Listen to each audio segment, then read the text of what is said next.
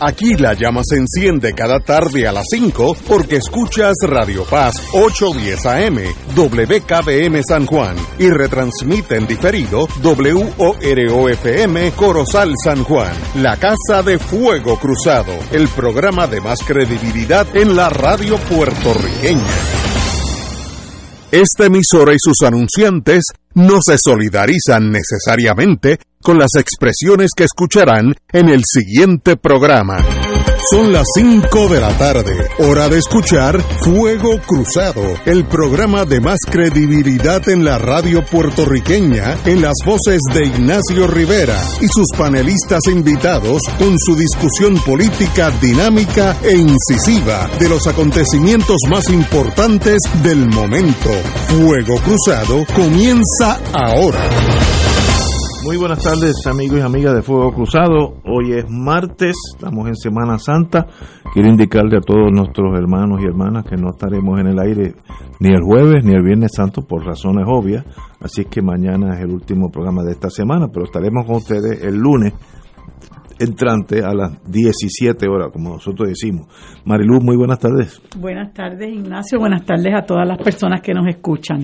Oye, Mariluz se puso la segunda vacuna ya. La segunda. Entró sonriente, tranquila.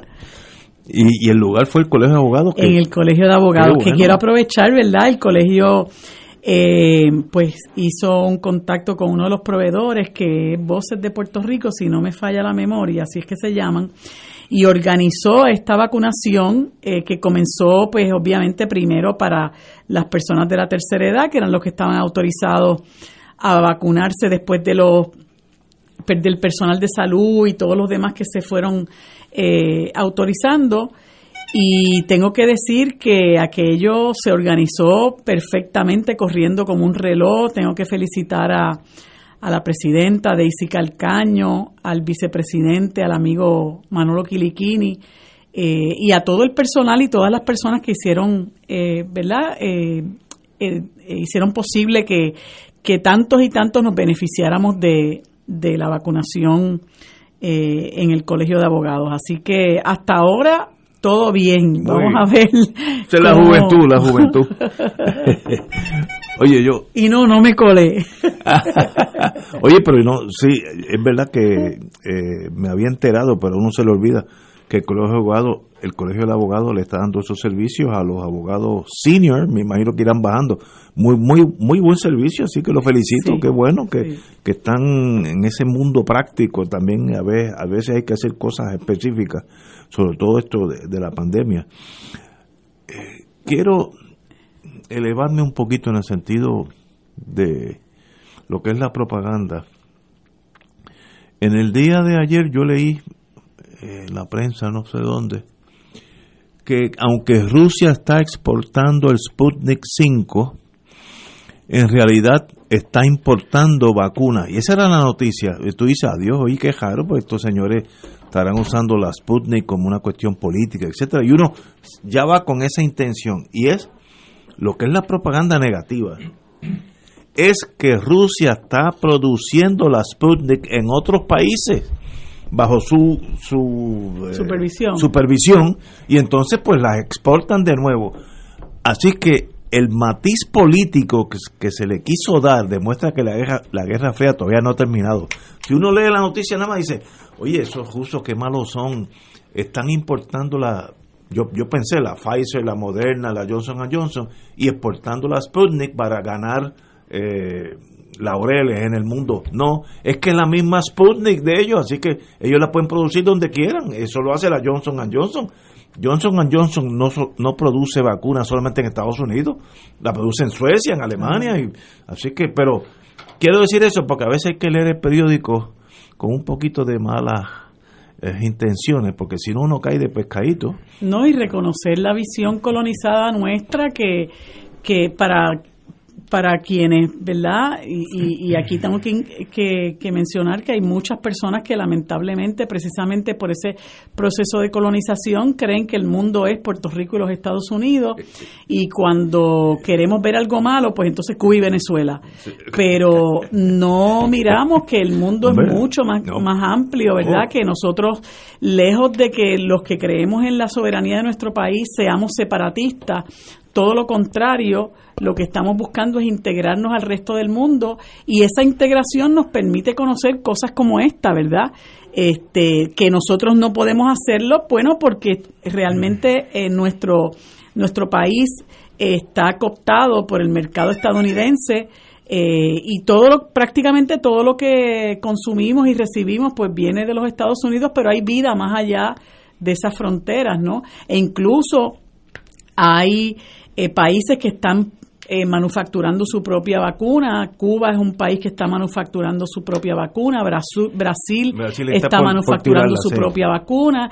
Y así eh, mercadean con, con, otros países, ¿verdad?, que, que les interesa recibirla. Y en lugares que están bloqueados, por los Estados Unidos, ¿verdad? Que los bloquean incluso para este tipo de cosas, eh, sometiéndolos a, a, a, unas condiciones eh, eh, peligrosas de, de, salud, ¿verdad? Como, puede, como es lo que está ocurriendo en Venezuela, como es lo que está ocurriendo en Cuba, que no pueden recibir eh, mercancía de los Estados Unidos en términos de medicamentos, eh, equipos, etcétera, y muchos países están impedidos también por ese mismo bloqueo de hacer negocios con Cuba y Venezuela, pues hay que, hay que ser creativo y en muchas ocasiones, pues dependen de estas otras potencias, ¿verdad? Que, que sí están dispuestas a, romper ese bloqueo y a ser más humanitarios, que a fin de cuentas cuando estamos hablando de la salud y la vida de la gente, pues de eso es que estamos hablando, estamos hablando de ser humanitario. Compañero don Arturo Hernández, muy buenas tardes. Buenas tardes Ignacio y a Marilu y a toda la audiencia.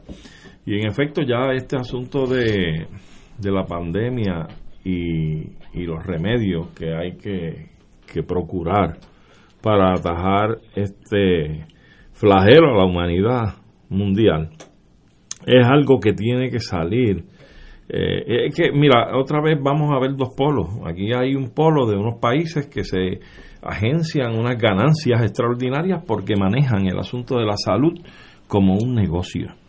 Y ahí tú ves cómo estos grandes laboratorios y farmacéuticas pues elaboran todo este tipo de, de trabajo para lograr estas vacunas y demás, pero entran en el mundo especulativo de la ganancia de capital a base de una, eh, una dosis, una vacuna, un remedio, una medicina que es para, para curar la humanidad con una situación que, que se sale de fronteras, ¿verdad? De fronteras nacionales, por eso es que es una pandemia. Y entonces tú ves otro grupo de países que el eje de ellos no es el eje económico de levantar y acumular capital, sino de trabajar en pro de unos accesos igualitarios de su población, de la población mundial, la población población nacional de esos países y más allá de sus fronteras, de otros países que son solidarios y que crean y creen en lo mismo de procurar ese bienestar para, eh, para sus poblaciones nacionales. Esto me hace pensar a mí eh, un litigio que se tuvo que ver en la Corte Internacional de Justicia cuando Cuba, todavía Fidel Castro estaba en vida material en este mundo, eh, Cuba cuadró y negoció con el gobierno brasileño de Lula da Silva para producir el cóctel de los medicamentos contra el SIDA. Eh, y las transnacionales norteamericanas rápido pusieron un pero porque ellos tenían la licencia de producir esos cócteles y que ellos no podían hacer eso. Y el arreglo de Cuba con Brasil fue, si mal no recuerdo, eh, Lula, ponte la fábrica, eh, la estructura, eh, cualquier material eh, que haga falta de materia prima hay que adquirirlo, pero yo voy a poner los médicos, voy a poner todo lo otro que podamos tener y nosotros vamos a producir esto sin facturarle costo al gobierno de Brasil. Es decir, ¿para qué? Para atender los pacientes de SIDA brasileños en un acto humanitario, un acto precisamente a favor de la población, sobre todo la población diezmada por esa condición de salud. Y los Estados Unidos, las, las corporaciones pusieron un pero y radicaron un pleito porque entendían que ellos tenían que recuperar los millones de dólares que ya estaban recuperados. Lo que pasa es que hay, hay que buscar garantizar ese margen de ganancia en la inversión. Y eso pues obviamente eh, choca con lo que debe ser una actividad en el campo de la medicina para paliar y para eh, poder mejorar la condición de salud de la gente. Así es que son dos mundos que chocan y como tú bien dices, tienes una Rusia que hace su vacuna, elabora su vacuna y tiene la facilidad de hacerla y elaborarla en otros países o en otras latitudes, pues fantástico y bueno. Lo hacen las transnacionales eh, en el mundo capitalista, no tan solo para proveerla, sino para generar ganancia de capital y, generar miles de millones de dólares. Así que son dos enfoques y es lamentable porque el enfoque primario que debe eh, eh, tenerse de frente consistentemente debe ser el enfoque de la salubridad de la gente, no la ganancia económica. Si hay que buscar cómo solventar la cosa económica de producir un medicamento para acabar y atajar un flagelo contra la humanidad, pues muchos recursos hay en muchos países del mundo. Eso se puede lograr. Pero, pero, lamentablemente todavía seguimos, a pesar de que la Guerra Fría ya no existe, en el campo económico todavía hay esa guerra. Un amigo mío que estuvo en la Guerra Fría me dice que, todavía está tibia. es un buen dicho. Eh, oye, y hoy tenemos lo que se dice en la marinería, full complement, full complement, de cuando están todos los marinos a bordo, no falta uno. Así que hoy tenemos a doña Wilma Reverón con nosotros. Qué bueno que estás aquí.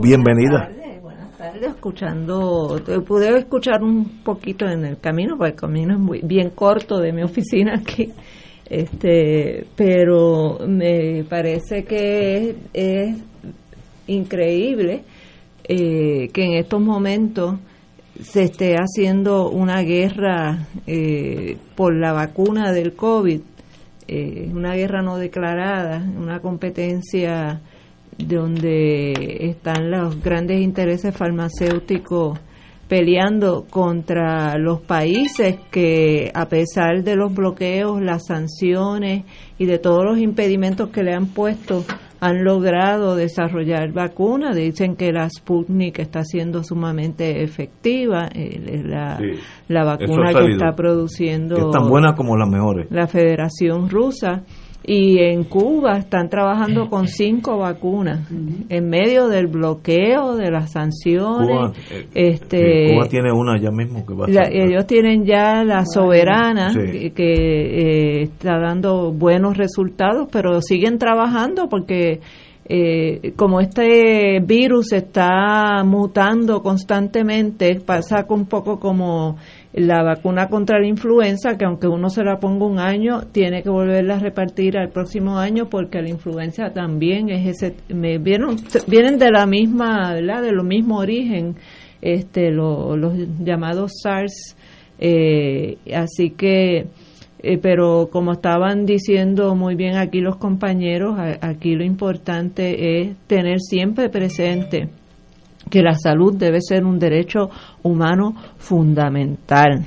Eh, que yo creo que ese es uno de los problemas eh, grandes que hay en el capitalismo, donde los derechos humanos solamente se ven desde el punto de vista de derechos individuales, no de derechos colectivos, de derechos eh, individuales y no derechos sociales y económicos.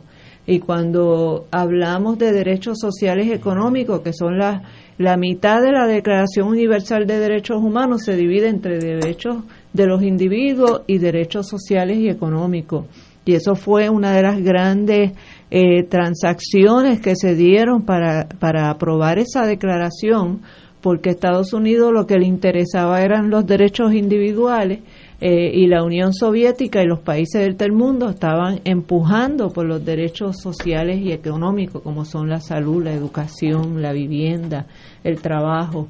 Eh, hoy en día ya vamos por la cuarta generación de derechos humanos porque hoy en día se consideran derechos humanos fundamentales también el derecho al acceso a la información, eh, a la informática, eh, porque sabemos las desigualdades que se crean entre los países e inclusive de persona a persona entre la persona que tiene pues lo hemos visto lo estamos viviendo con el problema del acceso al internet para la educación de los niños. Eh, la diferencia que hay entre tú tener completo acceso a, los instrumentos, a las computadoras, al Internet, versus estar dependiendo de un telefonito que alguien te preste para tú poder eh, seguir tus clases y tus asignaciones. Y por eso el derecho al acceso a la tecnología, a la informática, se han convertido también en un derecho importantísimo. Y en algún día, en el mundo perfecto, veremos nivelado eh, el rango de esos derechos para que los derechos de los individuos no vayan por encima de los colectivos, pero que los colectivos tampoco aplasten los del individuo. Ese sería el mundo ideal, ideal al que debemos aspirar todos, todas y todes. Eh, tenemos que ir a una pausa, pero quiero indicar que obviamente vamos a tocar varios temas Mayagüez está radioactivo, vamos a ponerlo así. Eh, en Vieques el diablo está suelto. Hay varios temas que hay que tocar y a las cinco y media por ahí más o menos tenemos al compañero Ruiz Delgado Saya, profesor de Derecho Laboral, que tiene, hay unas enmiendas al, código, laboral, que están por ahí. Queremos estar seguros que no pone la cosa peor que de lo que está, porque yo, no confío ya en nadie. Así que él va a decirnos por dónde va esas enmiendas al código eh, laboral que en sí le quitó derechos a, a, muchos trabajadores en, este, en el sentido negativo. Ahora tienen menos derechos que hace que hace, 200 años. Exacto, que hace 200 años literalmente. Vamos a una pausa, amigos. Esto es Fuego Cruzado por Radio Paz 810 AM. Elena es el reflejo del cuidado de un experto. Para ella la incontinencia no es un impedimento. Nuevos pañales Tena Slip Ultra y toallas húmedas con tecnología ProSkin, exclusiva de Tena, con componentes que cuidan y protegen la piel de los adultos para mejorar así su calidad de vida. El cuidado de un experto se nota y se siente en la piel. Solicita muestra gratis en tena.com.pr o llamando al 787 509 7307. Fuego Cruzado está contigo en todo Puerto Rico. Miércoles de Infoempresas a las 4 de la tarde. Con entrevistas e información con nuestros emprendedores y empresarios. No te lo puedes perder. Miércoles a las 4 de la tarde. Por aquí, por Radio Paz 810 AM y Radio Paz 810.com. Los espero. A mí me gusta mi pueblo. A mí me gusta mi gente.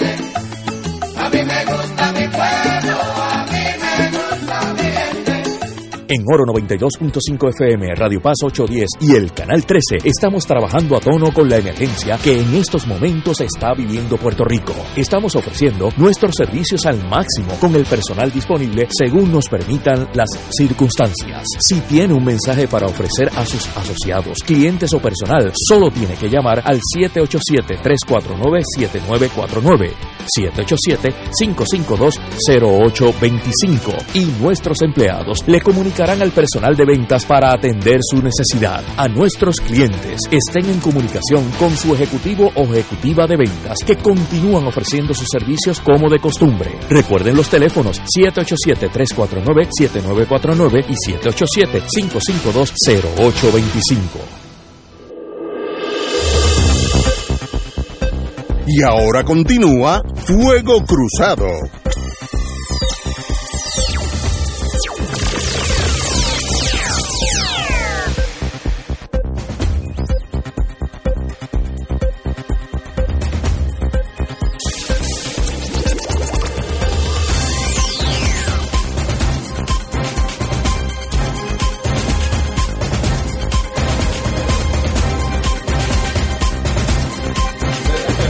Regresamos, amigos y amigas, Fuego Cruzado. Bueno, vamos a empezar ahora llegar a Puerto Rico.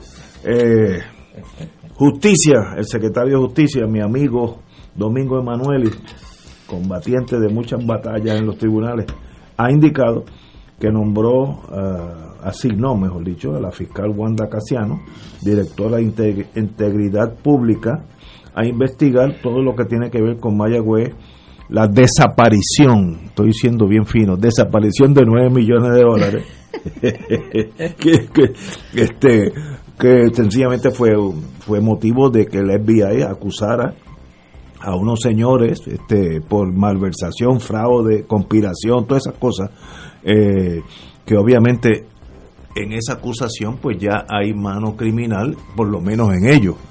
El señor fiscal a cargo, el, el, agente del FBI a cargo de San Juan de Puerto Rico, indicó que eso no incluye el alcalde, pues hay que tomarle la palabra al, FBI. Eh, en mi poca experiencia en ese mundo, que llevo 46 años haciendo lo mismo, me da la impresión que uno de estos señores tiene que estar cooperando porque esos enredos corporativos son tan difíciles de descifrar que a menos que tú tengas un guía, un lazarillo, eh, eh, es muy difícil. Así que cuando está todo claro qué pasó, qué se dio en garantía, eh, dónde se fue el dinero, que si se compró un yate, porque la gente se vuelve loca, oye. ¿No será Guillito el que está comprando? No, no sé, no, no, puede, ser cualquiera, pero, pero me da la impresión, esto yo no sé eso.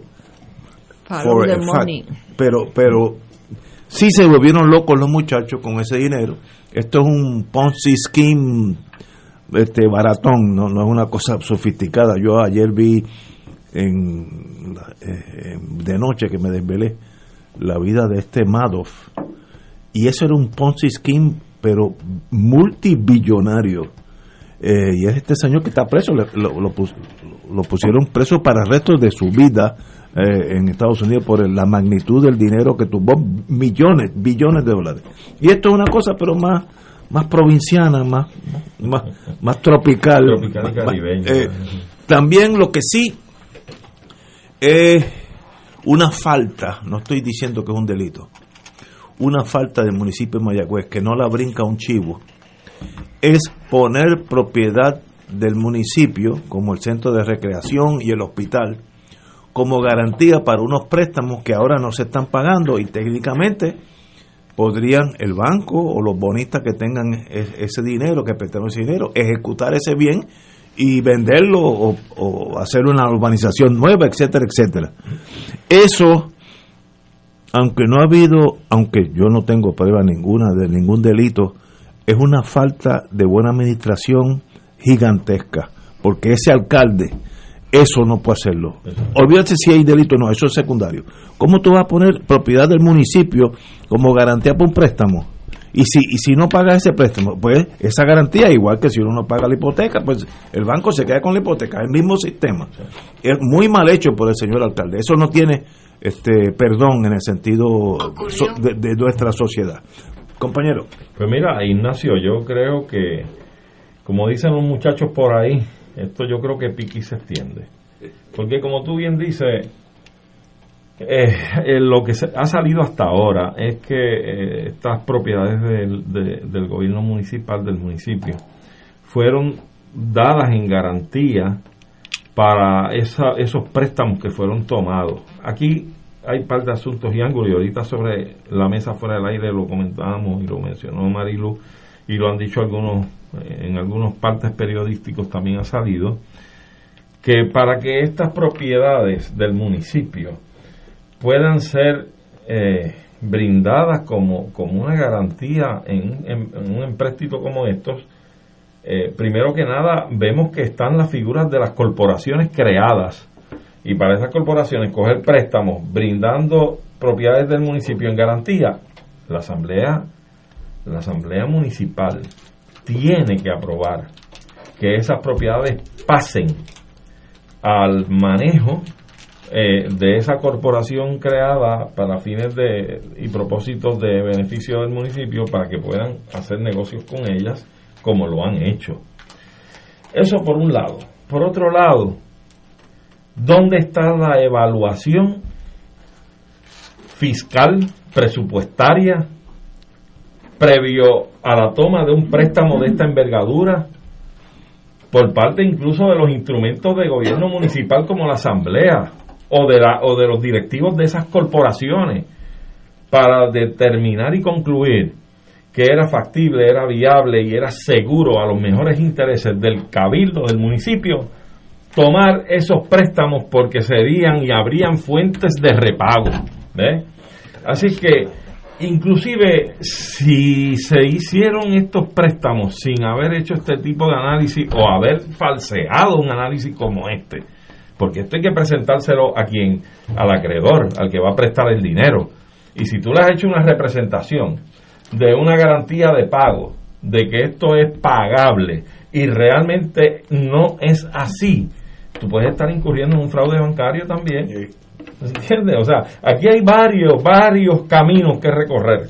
Así que tienes ese grave problema y por otro lado, que tú atisbaste el asunto, lo atisbaste en tus expresiones, según se ha dicho también públicamente, el señor alcalde resulta que es presidente de todas estas corporaciones que han fungido en alegado beneficio del municipio para tener a su cargo varias de esas propiedades, hacer varios de estos negocios como los préstamos que se están señalando aquí. Y si es así, si el alcalde es presidente de estas corporaciones, Óyeme, lo menos que tiene encima es una negligencia en el cumplimiento del deber de aquí a la luna. De aquí a la luna. Estipulado, yo creo y, que... y entonces, si, si, eso, si eso es penable, yo entiendo que sí lo es, está ahí ética gubernamental, etcétera. Yo creo que aquí se está abriendo una caja de Pandora. Créemelo que sí. Y como tú bien dices, a uno le dan una sospecha leve, leve. Yo no quiero tampoco estar este, tirando piedras a lo loco, pero el, el hecho de que esté esta figura del alcalde con estas responsabilidades, con esta situación de que yo no me he enterado de nada, pero resulta que tú estás metido en todo, porque eres presidente de todas estas corporaciones, y entonces salen toda esta gente imputada, arrestada, y el alcalde no ha pasado nada y las propias autoridades federales dicen, no, la víctima aquí fue el municipio y el alcalde. No sé. Por lo menos yo creo que la negligencia en el cumplimiento del deber está sumamente clarita hasta ahora. Pero en efecto es una caja de Pandora, aquí hay mucho que investigar y hay que buscar a ver por dónde siguen desarrollándose otros caminos de esta misma entretela. Compañera, doña Wilma. Pues mira, eh, esto es verdaderamente eh, un cuento que lo hemos visto repetirse a través de las últimas décadas en Puerto Rico de distintas maneras y, formas bajo las administraciones de los dos partidos que se han turnado el poder. Lo vimos con, con Anaudi eh, bajo la administración de García Padilla eh, estamos viéndolo ahora eh, con Guillito en Mayagüez y es verdaderamente eh, la palabra que estoy buscando es un poco más dura, eh, pero es verdaderamente frustrante que se repitan estos patrones de malversación de fondos de cogidas de tontos, porque no podemos usar otros lenguajes en la radio, eh, de personas que se supone que están altamente capacitadas y experimentadas en el en el manejo de las finanzas del gobierno, porque cuántos años lleva Guillito eh, como alcalde de 28 tengo 28. 28 años alcalde de Mayagüez. Ese es el problema que cuando se entronizan de esa manera eh, casi perpetua, le pasa como pasó con, con O'Neill en Guaynabo, eh, le está pasando a Guillito ahora, se, se van aflojando, se van convirtiendo en laxos en, en el manejo de los asuntos municipales. Y entonces eh, eh el, el, alcalde, eh, primero que nada, ese dinero tenía nombre y apellido.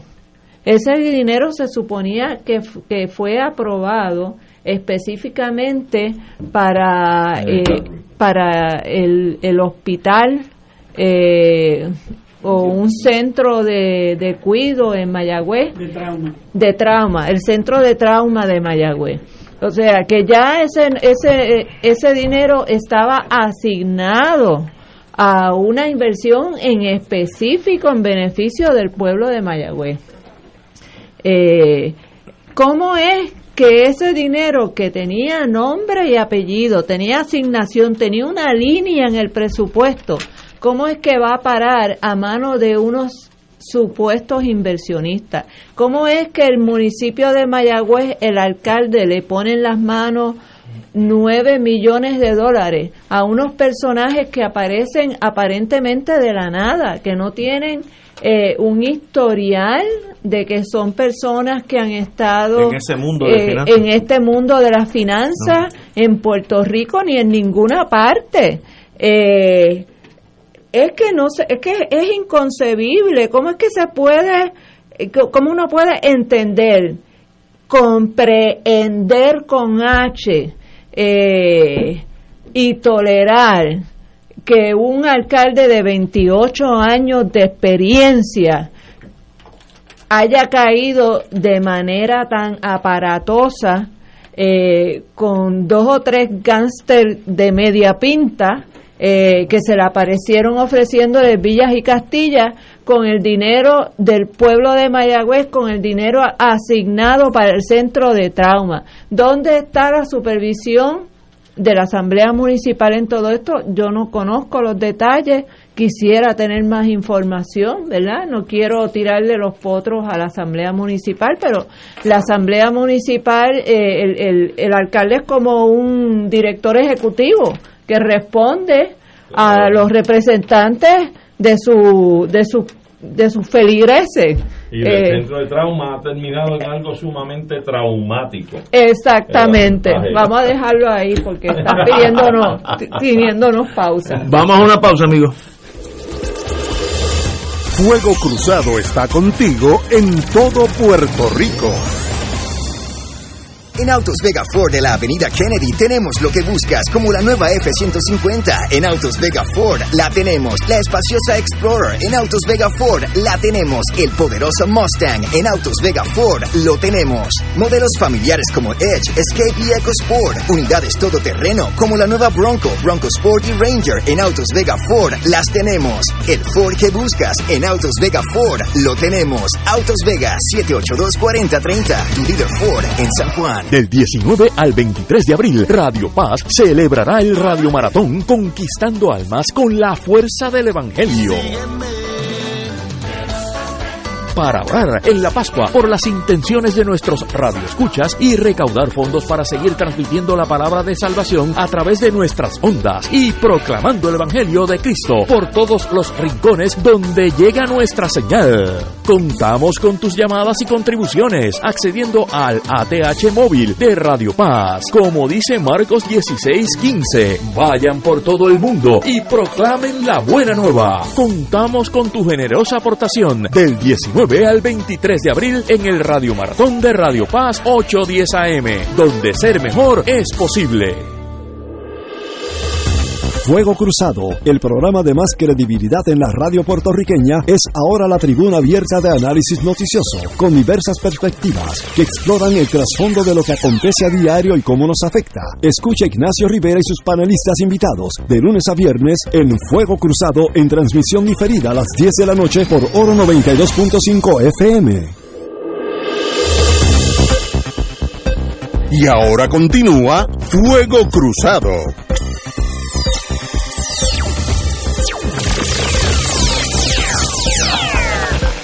Regresamos, Boys and Girls de Fuego Cruzado. Bueno, amigos y amigas, estamos hablando de el municipio que está eh, radioactivo, tóxico en estos días, que es Mayagüez, compañera Marilu Guzmán. Estoy, estoy seguro que tal vez usted tenga algún comentario sobre eso. Tal vez. Mira, yo estaba hablando de esto esta mañana en, en otro espacio eh, y yo le comentaba a una compañera que del Partido Popular, a la que aprecio muchísimo, le estaba comentando que había visto al secretario del Partido Popular en un programa la noche anterior eh, tratando de defender lo que a mi juicio es indefendible. Entonces, esta línea de, de defensa que es que eh, el, el, la Fiscalía Federal me exoneró, eh, pues yo creo que nosotros no nos podemos conformar con eso cuando se trata de un primer ejecutivo que tiene a su cargo eh, la obligación de ejercer prudencia, de administrar eh, los fondos públicos, los haberes públicos, los activos de un municipio de la forma más sabia posible eh, para beneficio de, de sus constituyentes.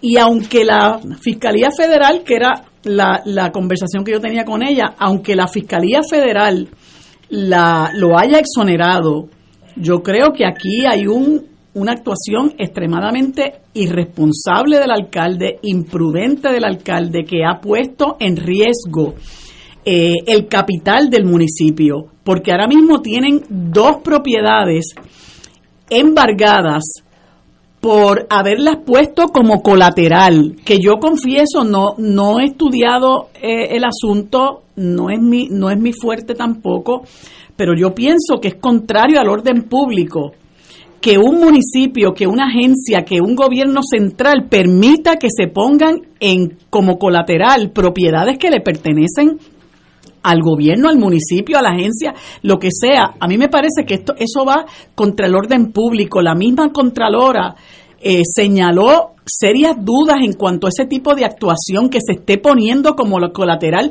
propiedades que pertenecen al municipio o propiedades que pertenezcan al, al gobierno.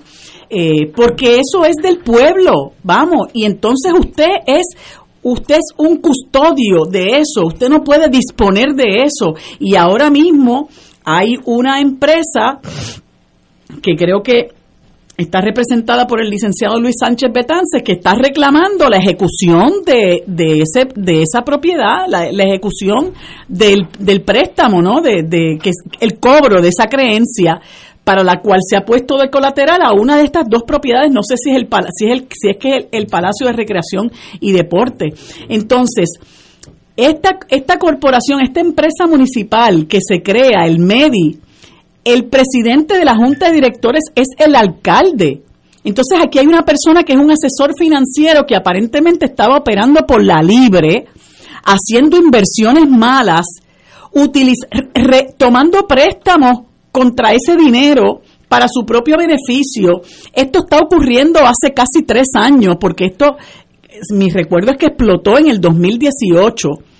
Eh, y, y usted me va a decir a mí que el alcalde no sabe absolutamente nada de lo que está haciendo una corporación de la que él es presidente de la Junta de Directores. Pues mire, usted, usted es un irresponsable o un inepto o usted es tan corrupto como el que hizo las malas inversiones o hizo todo, ¿verdad? Todo el traqueteo que se le está imputando a estas personas eh, que fueron que fueron acusadas, aunque no el, no todo se refiere al caso al caso eh, de la Fiscalía Federal, sino que hay unos unas, unos negocios en los que estos asesores financieros o este asesor financiero y un asesor legal han involucrado los bienes del municipio a ciencia y paciencia del alcalde. Entonces lo que dice Wilma es algo bien preocupante y es también la, la, el papel que están jugando en este país las legislaturas municipales, que se están convirtiendo en sellos de goma de los alcaldes, y eso ocurre principalmente porque tenemos un problema de representación eh, proporcional.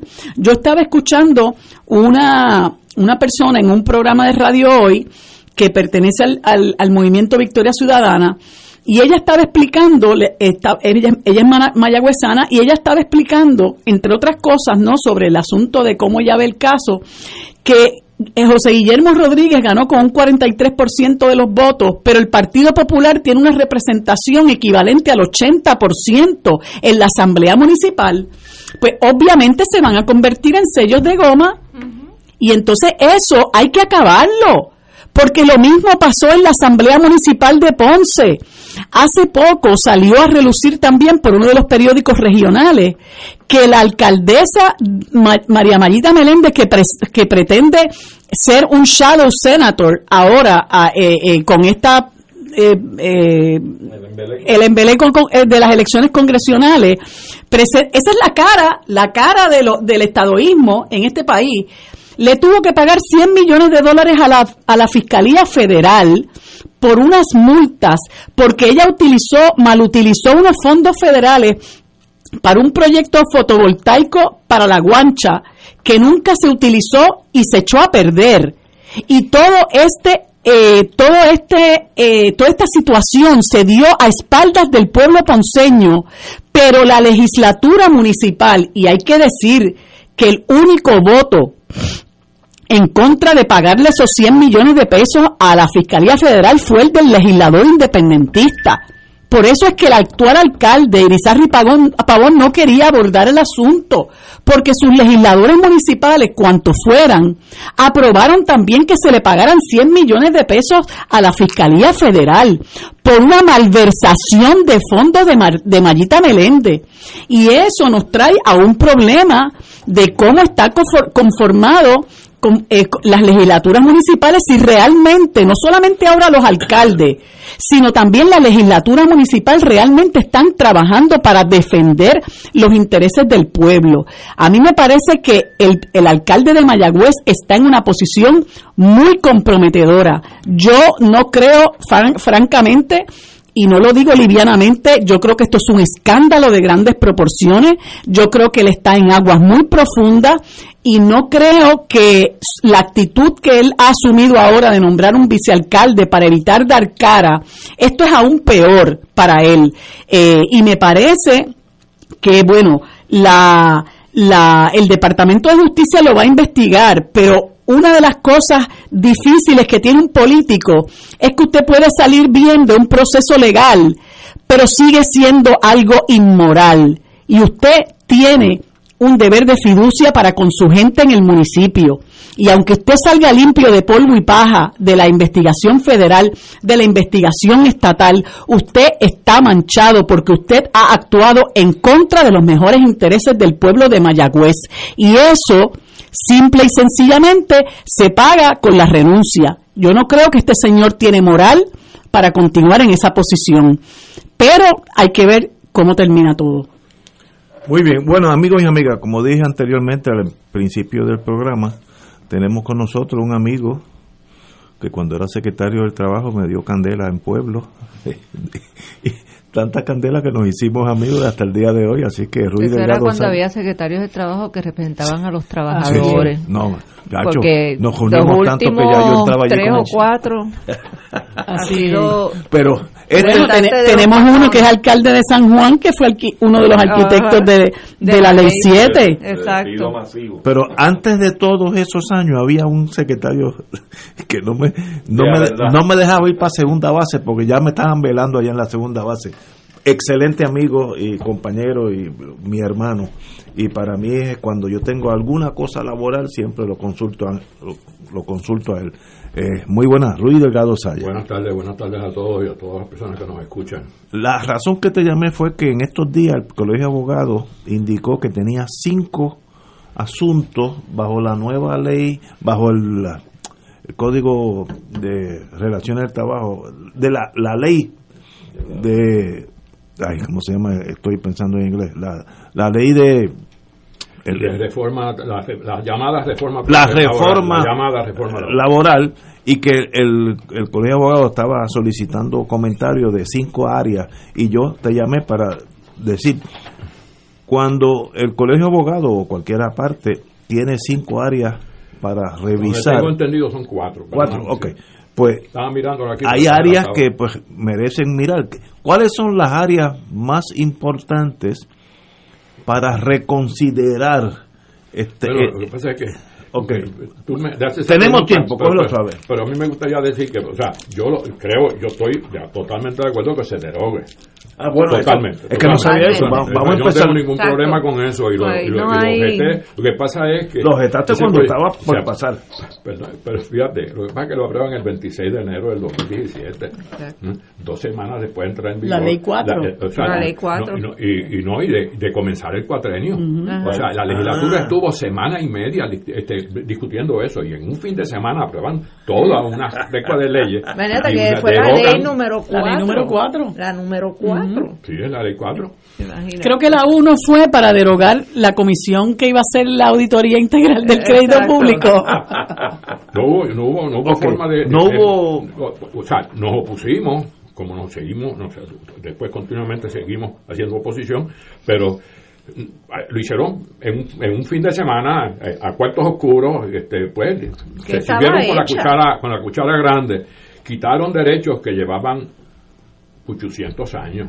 Eh, un esquema de trabajo eh, en donde eh, se respetaban los derechos fundamentales del trabajador y esos derechos se violentaron de una manera sin ninguna explicación, todo bajo, bajo una teoría de que eso iba a crear más empleo, que eso iba a hacer que los empresarios de afuera iban a venir a Puerto Rico porque todos son tan lambíos todos que iban a llegar aquí a Puerto Rico y porque es atractivo de que ahora no tenemos que pagar casi vacaciones, le vamos a dar más que seis días al año en vez de 15 y 18 como había en, otros casos. No, no, vamos a dar más seis, ahora los podemos votar cuando nos dé la gana.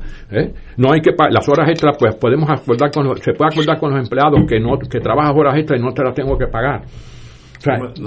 Así era.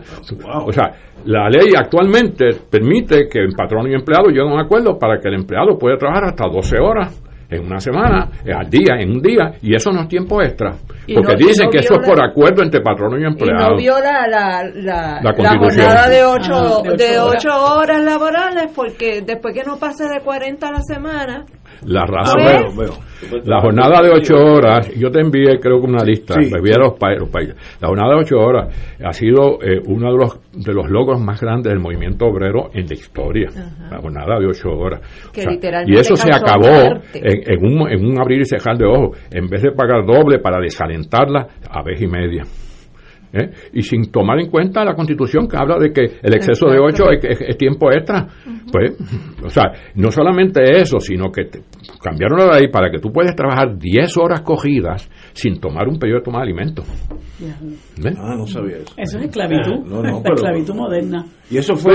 el bono de Navidad lo redujeron al 2% en vez del el 6 y el 3. Y entonces dijeron, no, pero, el tope son 600. Claro, para tú recibir un bono de Navidad de 600 pesos, te tienes que ganar por lo menos 30 mil pesos al año. Son muy pocos. Pues entonces, ¿De, qué, ¿De, qué, tipo de empleados estamos hablando? La mayoría de los empleados en Puerto Rico no van a recibir los 600 pesos. Claro. Y todo estará con mira a que a, crear más sea más atractivo el, el Lo que ha pasado es que se ha hecho menos atractivo el empleo, al extremo que estamos buscando ahora mexicanos y hondureños para que vengan a Puerto Rico. ¿Eh? ¿Por qué? Porque el puertorriqueño descubrió dos, dos opciones que tiene. El gobierno lo ha llevado a dos opciones. Una, me voy para Estados Unidos que por lo menos consigo unos salarios decentes. Antes aquí el salario no era decente, pero tenía unas consideraciones en términos de otras condiciones de trabajo que por lo menos me permitían quedarme. ¿Eh? La otra opción es vivir de, de, las ayudas sociales y el desempleo, excepto que ahora el Departamento del Trabajo le está recomendando a los patronos que choteen a todos los trabajadores. En ese sentido, a mí me parece que no son opciones adecuadas, es poner al trabajador al trabajador, al que necesita, ponerlo en una encrucijada, llevarlo a un callejón sin salida. Por eso yo entiendo que eso hay que, hay que eliminarlo. Claro, hay que eliminarlo, pero hay que hacerlo bien. O sea, cuando tú derogas una ley que a su vez derogó otras leyes, tienes que tener cuidado. Porque si yo derogo esta ley y no restablezco la otra, me quedo en el aire. Sí, sí, sí, entendí. Y yo estoy notando, porque me citaron para que fuera una, a deponer, pues veo las cuatro y cuando me empiezo a mirar, pues encuentro que hay unas deficiencias peligrosas. O sea, yo derogo una ley que daba unos beneficios. Entonces, pues, ahora derogo la ley que derogaba eso. ¿Ah? Ahora voy a derogar una que derogaba. Pero no digo nada con relación a lo que aquella derogó. Pues, no le doy vida a la que derogó. O sea, la, la ley 379 que exigía una, por ejemplo, la ley de cierre. Derogan la ley. Quieren derogar la ley de cierre. Ok, pero no la derogan. Ellos no lo saben. ¿Cómo es No, no, porque pues derogan la ley 4, que a su vez derogó la ley de cierre. Veo. Bien, pero no la que establecieron. Por lo tanto, nos quedamos sin ley de cierre. Sí, se queda, eh, desaparece la ley de Por eso, es que legislar no es una cosa así, o sea, eh, hay un problema en ese sentido. Entonces, ahora hay que tener cuidado porque no vaya a ser, porque la ley 4 tiene unos beneficios que sin querer el legislador, como lo hicieron tan a prisa, no se dieron cuenta, eran buenos para el trabajador. ¿Cómo cuál era? Bueno, hay una serie, pues, unas consideraciones, por ejemplo, déjame ver, eh, hay un, un derecho que ahora está, que la ley lo dice por ley, que el, empleado tiene derecho a exigirle al, patrono, solicitarle al patrono, y el patrono le tiene que contestar, no lo puede dejar para después, cambios de horario, cambios de lugar de trabajo. Eso está este, bueno, eso está eh.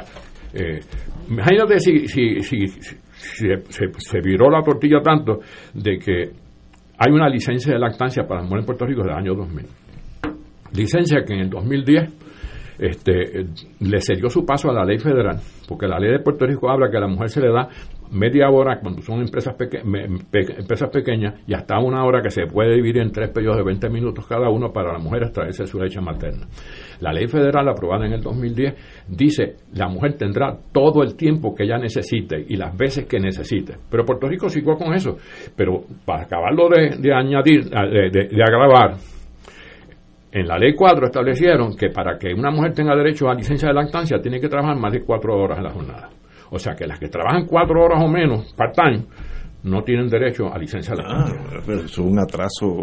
Y son madres también. Y, pero lo mismo, es lo mismo. Son muchísimas empleadas. Lactan también igual. No, miles de Tenemos que, hay, hay una serie de situaciones que hay que tener en cuenta, o sea que, que enmendarlo hay que hacerlo con sumo cuidado. Con sumo cuidado. Digo, derogarlo. Hay que hacerlo con sumo, perdón, gracias. Eh, eh, hay que hacerlo con sumo cuidado, porque hay que restablecer lo que se, lo, lo, que la ley 4 dejó sin efecto, que no vaya a ser que nos quedemos en el aire. en el mismo acto de derogación. la, la ley 80 fue casi eliminada. Vapuleada es la palabra. Eh, antes todos los que nacimos en, una generación sabíamos la ley 80 de memoria, pero ahora es hay un máximo. Eh, ¿Cuál es la diferencia? Bueno, lo que pasa es que, como siempre ocurre, es, es, muy engañito.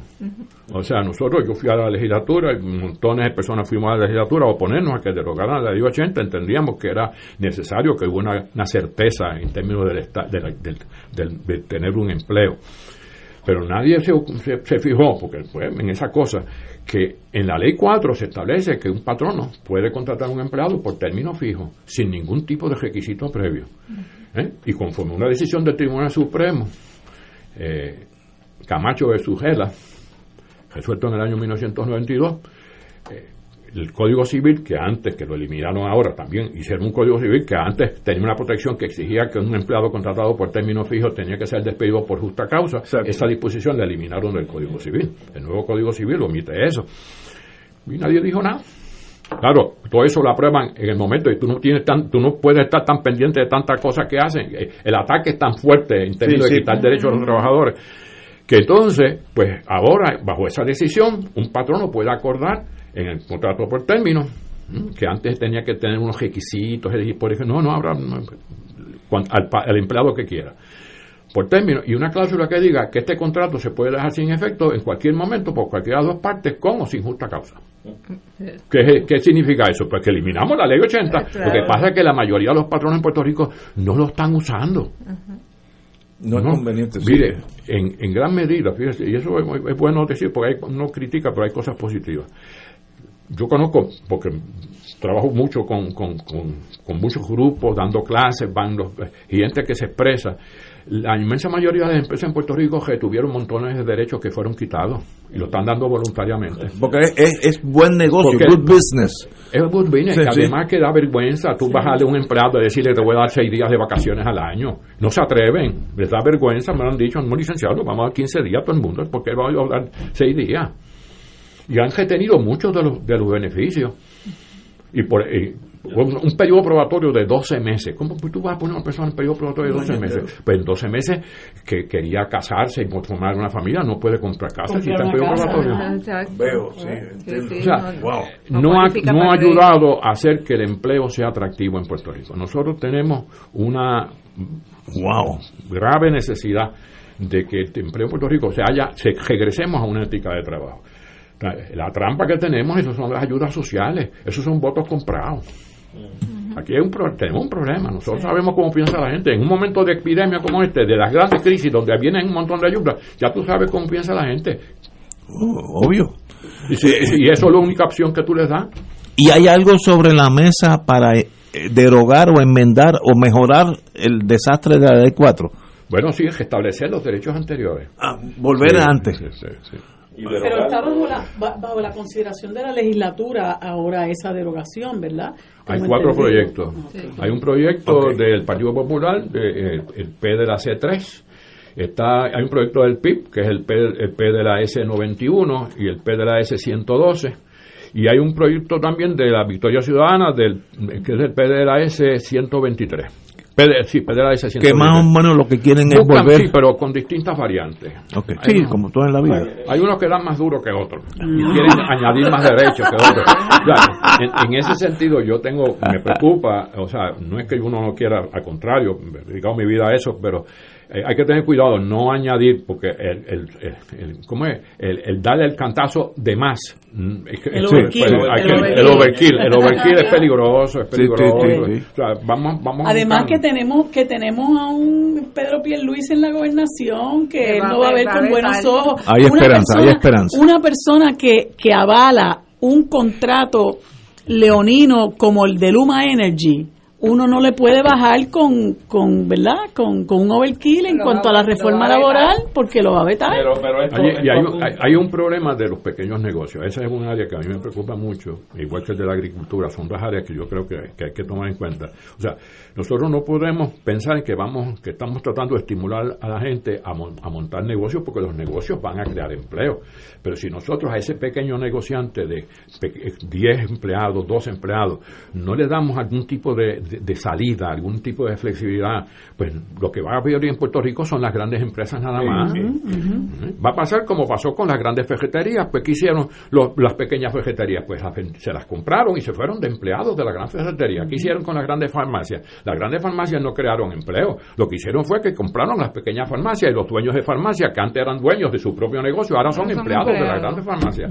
Eh, esto apunta, Ruiz, eh, por lo visto son cuatro proyectos que van en la dirección de tratar de enmendar y recuperar terreno perdido, derechos perdidos, y a la misma vez derogar eh, el estatuto actual que tanto mal ha hecho. Pero apunta a esto que probablemente esto legislativamente va a tener que crearse algún tipo de comité que atienda los cuatro proyectos y de ahí sacar tal vez un sustitutivo como se hace cuando hay diferencias entre el ejecutivo y el legislativo. Recuerde que, que eh, hay, que ver con mayoría en la legislatura. Claro. Mayoría. Y entonces tú tienes que parte de esa mayoría está el Partido Nuevo Progresista, que aunque el gobernador dijo que simpatizaba con mirar de nuevo la, la reforma laboral, esos son los de la plancha de Londres, que son los que han legislado así a la carrera y escondido. Yo entiendo que debiera ser, debiera ser una comisión, un grupo de personas que lo haga objetivamente. Mira, vamos a restablecer los derechos. Estamos de acuerdo todos, vamos a restablecer los derechos, pero pues vamos a restablecerlos correctamente. Correcto. Pero que no se presta litigio, porque lo que pasa es que muchas veces aprobamos leyes para proteger a los trabajadores que resultan ser un embuste porque son tan complicadas que ni el Departamento del Trabajo, cuando yo estaba, la entendíamos para, para poderla poner en vigor, el trabajador no sabía qué derechos tenía y el patrón tampoco. Entonces, pues cuando llevamos el caso al tribunal, el tribunal... el tribunal menos. el tribunal está para que ilustren. Eh, porque muchas veces se legisla para abogados. Las leyes son para ciudadanos normales y corrientes. Este es el día a día. O sea, si nosotros vivimos en una sociedad donde lo que pensamos que, que el trabajo es base, es fundamento para, para la sociedad, pues tú tienes que hacer normas que sean sencillas de cumplir. Pues de salida. Y tomando en cuenta la familia, tomando en cuenta la escuela, porque esto no es un, un problema entre patronos y empleados porque de los derechos de los trabajadores, los trabajadores no, no viven en el aire, viven en una sociedad, con una familia, con hijos. De salida, entonces, ante ese presupuesto suyo, de salida debe ser una comisión no tan solo multipartidista, sino multisectorial. Ahí deben haber representación de los gremios sindicales. Este, probablemente de otras organizaciones que agrupan a madres lactancia empresarios. nosotros hemos planteado. Mira tiene que haber trabajadores sociales. Y tiene que haber, tiene que haber del sector por ejemplo del adulto mayor. Por ejemplo la ley 80 eh, los límites que le pusieron a la mesada, donde impacta más duro es aquel trabajador que llevaba 15 años o más, que antes cuando se retiraba se llevaba 6 meses más 3 semanas por cada año. Eso es lo que había que restablecer. Eh, y, eso, y eso ahora, el máximo son 9 meses. Imagínate tú este irte a los 50 y pico, 60 y pico de años y lo que te va a dar el patrono de mesada son nueve meses de salario después que tú le dedicaste más de 15 años de tu vida a ese negocio. y, la, y en el área también de las mujeres, eh, el, el limitar las vacaciones tiene un impacto terrible para las madres y para los padres también con los niños en sus recesos de vacaciones de, las escuelas porque no hay más de 120 países hay más de 120 países en el mundo que le dan más de 12 semanas a la mujer en licencia de maternidad. Puerto Rico en el 2000 logramos que, que fuera a, sueldo completo porque antes era medio sueldo. En la inmensa mayoría de los países del mundo hay, bueno Italia le da nueve meses. ¿eh? y entonces ¿y qué nosotros todavía seguimos con ocho meses. ¿Y, ¿y qué pasa cuando viene el verano y los muchachos están fuera de la escuela? Y tú, seis días de lo que, y tú lo que tienes son seis días de vacaciones. Vamos, a una pausa y continuamos con el compañero Ruiz Delgado Saya. Fuego Cruzado está contigo en todo Puerto Rico. Aquí la llama se enciende cada tarde a las 5 porque escuchas Radio Paz 810 AM, WKBM San Juan y retransmite en diferido WOROFM Corozal San Juan, la Casa de Fuego Cruzado, el programa de más credibilidad en la radio puertorriqueña. El Consulado Honorario del Perú en Puerto Rico convoca a los ciudadanos peruanos que tengan su documento nacional de identidad DNI con dirección en Puerto Rico a participar en las elecciones presidenciales 2021 que se llevarán a cabo el domingo 11 de abril de 8 de la mañana a 4 de la tarde en la Guardia Nacional de Puerto Rico, calle General Esteves, número 100 en San Juan. Información 787-587-9767. 787-587-9767.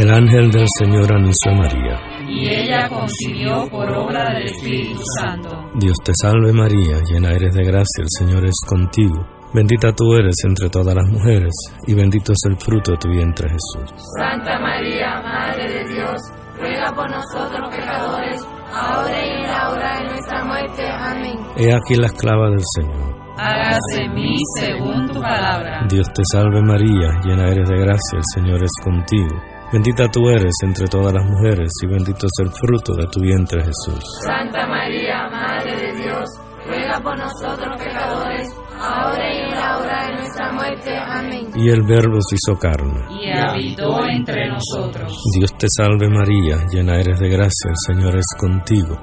Bendita tú eres entre todas las mujeres, y bendito es el fruto de tu vientre Jesús. Santa María, Madre de Dios, ruega por nosotros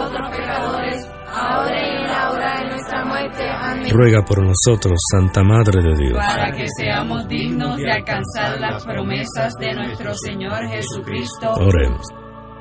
Derrama, Señor, tu gracia sobre nosotros, que por el anuncio del ángel hemos conocido la encarnación de tu Hijo, para que lleguemos por su pasión y su cruz a la gloria de la resurrección, por Jesucristo nuestro Señor. Amén. Gloria al Padre, al Hijo y al Espíritu Santo. Como era un principio, ahora y siempre, por los siglos de los siglos. Amén.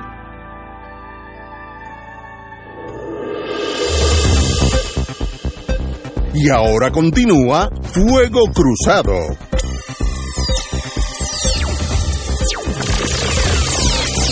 Bueno, amigas y amigos, aquí continuamos con Fuego Cruzado. Por ahí viene el general de cinco estrellas entrando a cabina. Pero estábamos con el compañero Ruiz Delgado Saya y estábamos interesantemente conversando fuera del aire sobre la responsabilidad social precisamente que deben tener las corporaciones en Puerto Rico y no tan solo en Puerto Rico, yo creo que en todas las latitudes del mundo, porque esa responsabilidad social debe ser compartida. Una corporación para hacer negocios le conviene tener un ambiente saludable donde sea asequible a toda la ciudadanía las cosas importantes y necesarias para un buen vivir y de esa forma una corporación adquiere un ámbito de desarrollo muy muy muy positivo. Este y eso es una es una, una, una ejecución básicamente una relación bilateral según es bueno el ambiente social es bueno el ambiente para la corporación y para la gente para todo el mundo. Así es que pero en fin, hay, hay mucho todavía que, caminar. es mucho y me parece a mí que estamos mirando nada más que establecer una cosa que estaba antes del 2017, pero no se está hablando de qué cosas nuevas podemos hacer para mejorar la situación, para que el empleo en Puerto Rico sea atractivo, ¿Qué cosas podemos hacer, por ejemplo, para que la economía, para que la agricultura, por ejemplo, ¿eh? que está en crisis? Pues yo creo que aquí debiera decretarse un estado de emergencia para la agricultura. Eso lo, estamos hablando. Nosotros, más del 80% de lo que nosotros consumimos, lo tenemos que comprar afuera. Eso es, eso es un asunto de seguridad. Es de seguridad. seguridad. En, todos los países, los demás países del mundo, todo el mundo trata de vamos a valernos por nosotros mismos. Aquí es un pecado. Tú, pues, tú hables de valerte por ti mismo. Pues, pues claro, porque eso atenta contra unas personas que piensan de una manera. Es como yo le digo a muchos, yo le digo a muchos amigos que tienen negocio propio. Y digo, ven acá, y tú eh, vas todas las mañanas a hacer tu trabajo, tu negocio, sí, atiendes al público, sí y tú dependes de contratos con el gobierno. Y dices, no, eh, pues tú eres independentista y tú no lo sabes. ¿eh? Tú no dependes de nadie, de la gente. Pues, ¿ah?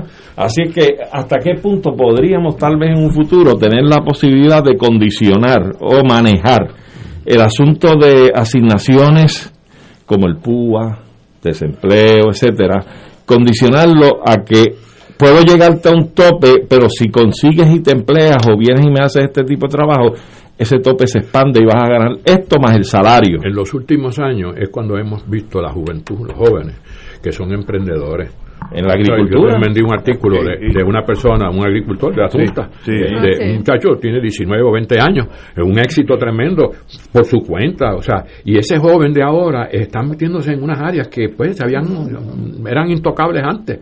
Y hay que ayudar a que la gente mire la agricultura con el prestigio que debiera tener ¿eh? y a que la gente vea que, que es importante, o sea, porque es que llegó un momento que todo el mundo pensaba que el mejor empleo era en la oficina con aire acondicionado, chaquetón y corbata dinero en la agricultura, ¿sabes?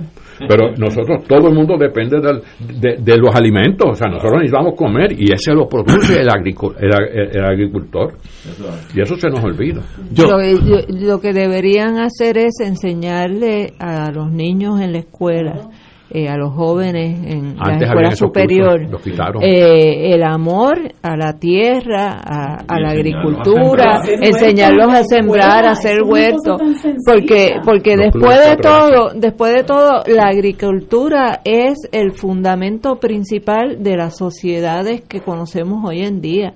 Si no hubiera habido un agricultor, una persona, un ser humano que se le ocurrió en yo no sé qué siglo sembrar una semilla cerca de los ríos Tigris y Éufrates y empezar a cosechar y a dejar de ser sociedades nómadas para organizarse alrededor de los de donde estaban los alimentos y utilizar esos alimentos de trueque para poder seguir entonces desarrollándose. Ese es el origen de todas las leyes que existen, de todo el sistema de derecho, viene del origen de que se crearon sociedades agrícolas. Y de hecho... Eh, y, y, eso hay, es, hay que crearle conciencia al ser humano de no solamente de lo importante de lo hermoso que es la historia de la agricultura, que sin, sin ella no solamente porque nos da los alimentos, sino porque es la base de la sociedad que vivimos hoy, de nuestro sistema de derechos, de nuestra organización social. Todo, todo, se origina de esa persona en el río Tigris y Éufrates que sembró esa primera. Y mira, y de hecho yo creo que ante estas circunstancias que tiene el país, hay y debe haber la gran probabilidad de empezar a ensayar, no tan solo en el sembradío, en la producción, en el empaque, comercialización y demás, comenzar a ensayar el cooperativismo en la agricultura. De manera que esos trabajadores en la agricultura no tan solo devengan un salario, sino que también devengan unos beneficios de esa venta, de esa comercialización del producto y de los productos mismos. Lo que pasa es que hemos desarrollado, eh, en contra de nuestros deseos, pero hemos desarrollado una cultura de dependencia. Esto es una cultura de dependencia. Por eso te planteaba la posibilidad de que esos recursos que llegan, alegadas ayudas, de manera que, que, se pueda, pueda el Estado manejar los topes de hasta dónde llega una ayuda y condicionada a que te emplees y yo amplío ese tope, más te ganas el salario, porque incentivas la participación en la actividad económica. a los empleados a que, mira, vas a trabajar y yo te voy a bajar poco a poco los beneficios sociales, pero no los vas a perder de cantazo, los vas a perder poco a poco. es que en, la, en las sociedades más desarrolladas, en Suiza, por ejemplo, está lo que se llama la renta básica, que recibe cada ciudadano suizo, nada más que por ser suizo. este Y eso se lo dan, ¿por qué? Para que la persona tenga eh, el esparcimiento para ser creativo, para desarrollar arte, para desarrollar cultura, para poder tener salud mental, además de salud física. Eh, y esa es la tendencia en el mundo, a la renta básica. Entonces, ¿cuál es el problema de que una persona pueda recibir, seguir recibiendo el PUA y trabajar a la Claro, claro. No debería ser ningún problema. Un país, un país que no confía en sus instituciones, que la confianza es un ingrediente básico para la salud de cualquier sociedad. Nosotros caímos, tenemos una enfermedad muy grande, bien grave, perdimos la confianza en nuestras instituciones. No confiamos en ninguno. Todos los días se gemacho esa desconfianza. estamos ustedes estaban discutiendo hace un momentito atrás un, un, incidente que lo que hace es que agrava más la situación, la desconfianza en nuestras instituciones. ¿En quién podemos confiar? ¿Dónde están los líderes en Puerto Rico de los, todos los partidos que uno puede decir fuera de la política que tú puedes, este, puedes este, confiar en él? Este West es bueno. No, no. Ahora mismo en, el horizonte no, no veo nada. Eh, la gente se olvida, eso me lo explicó a mí mi jefe en la General Electric, que era, era, es, era es británico, perdón.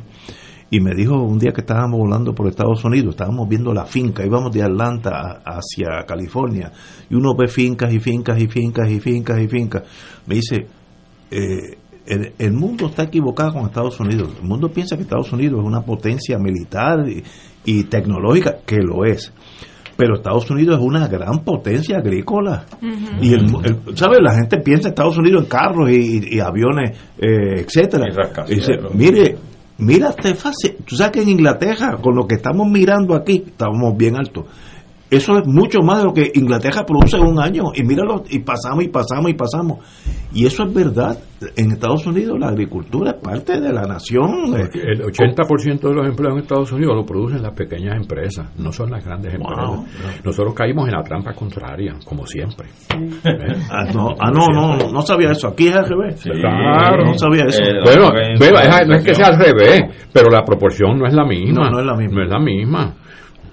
Entonces nosotros sabemos todas estas cosas, sabemos todas estas cosas y hacemos propuestas y, y, reconocemos que lo que hay que hacer es esto para que el país se convierta en un, en un país autosustentable, pero la gente que escogemos torpedea todo eso, tiene otra visión y entonces favorece a las megatiendas, a las grandes corporaciones, a las que dan sub, subempleo, a las que mantienen a las personas en, en los empleos más precarios.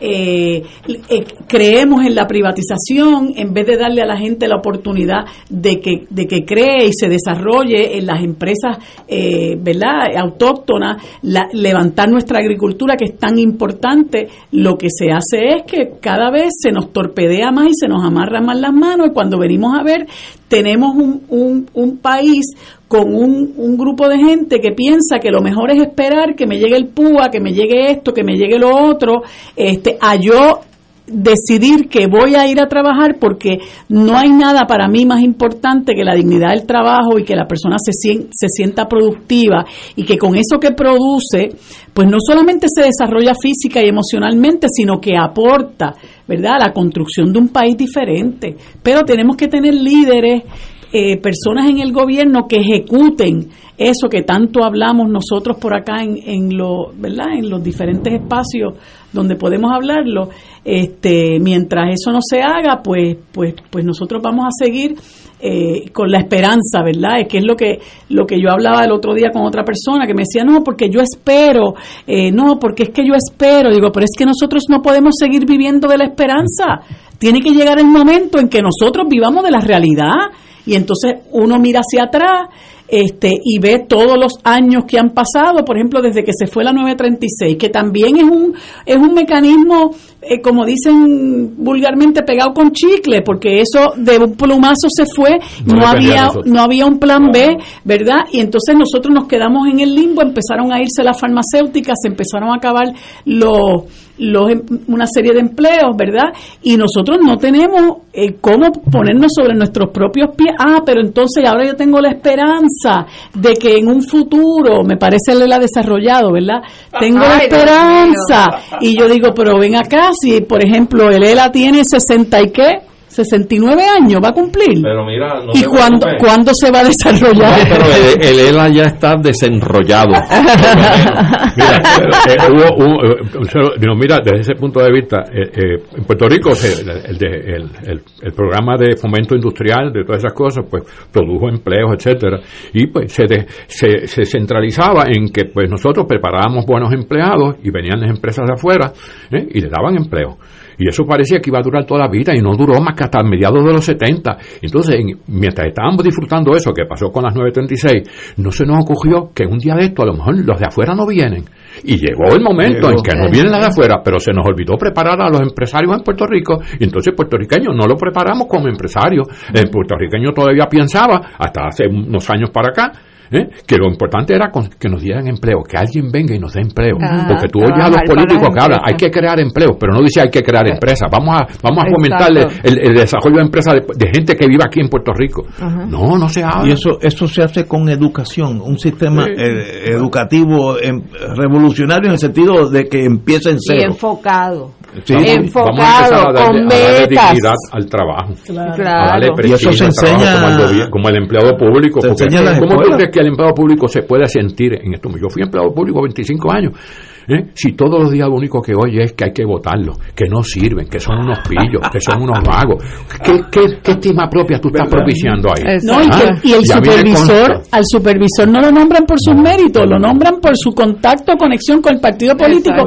Y ese que llegó de advenedizo es el que me dice a mí lo que yo tengo que hacer y el que me va a supervisar a mí. Cada cuatro años. Cada, cuatro, años. Imagínate una empresa que cambie de, de, de, cada cuatro, años. Pues se va a la quiebra. Sí, sí. Eh, hay un héroe anónimo en el gobierno, ese empleado de fila, ese es el que sostiene el gobierno. Y yo, la, yo acabo de experimentar en esta semana que fui a Sesco a hacer gestiones de la, de licencia del, del carro. Este, y, y el trato en Sagrado Corazón, el trato en Minilla fue excelente. Qué bueno. Excelente. Y después llamé para hacer una cita por la licencia que se me...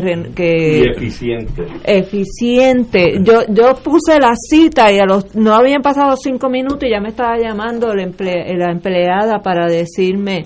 Yo estaba pidiendo ayuda porque para renovar la licencia se me vence ahora, la de conducir ¿Sabes para cuándo me dieron la cita? Para el 7 de junio. Y hay moratorio, menos mal. Yo le dije, pero este si me para un policía, que yo hago? Este, pero así es que está funcionando. Pero por lo menos tengo que decir eh, que, felicito a los empleados de Sesco de Sagrado Corazón y los que están en Dito, en Minillas, porque el trato fue de primera. Eh, Rui, ¿Qué tú harías si yo fuera el gobernador de Puerto Rico y te invito allí a la plazoleta mirando la Bahía de San Juan? Dame, ¿qué es lo lo que más amerita yo hacer primero? De estos cambios que hay que hacer, ¿cuál es el que más te preocupa a ti? El, el, a mí me preocupa, me preocupa eh, lo que les mencioné al principio, la agricultura. La agricultura. Y me preocupan los pequeños negocios. Exacto. Porque ahí está el futuro de Puerto Legislación que beneficiaría esas dos renglones. Hay que estimular, primero hay que estimular la ética del trabajo. O sea, y Eso es educación. O sea, es educación. Tres instituciones fundamentales en toda sociedad. La familia, la escuela y el trabajo. Eso es básico. Eso no, ninguna sociedad funciona sin esas tres cosas yo no veo por qué educación, eso es como... Antes se enseñaba, y tú lo trajiste, se traían artes industriales, economía doméstica, oh. cursos sobre agricultura, estaban los grupos 4H, o sea, se hablaba de la agricultura, tú sabes que hemos llegado al punto de que tenemos que buscar gente de afuera, lo que antes nosotros nos mofábamos, buscamos gente de afuera para que venga, porque no, no hacemos atractivo el trabajo. Es que la gente tampoco es boba, o sea, tú pretendes que un trabajador que recibe 400 pesos de desempleo, que recibe ayudas sociales, le diga, va a dejar eso para que se vaya a ganar 725. y, tú le digas que eso es sensato. Y a que te,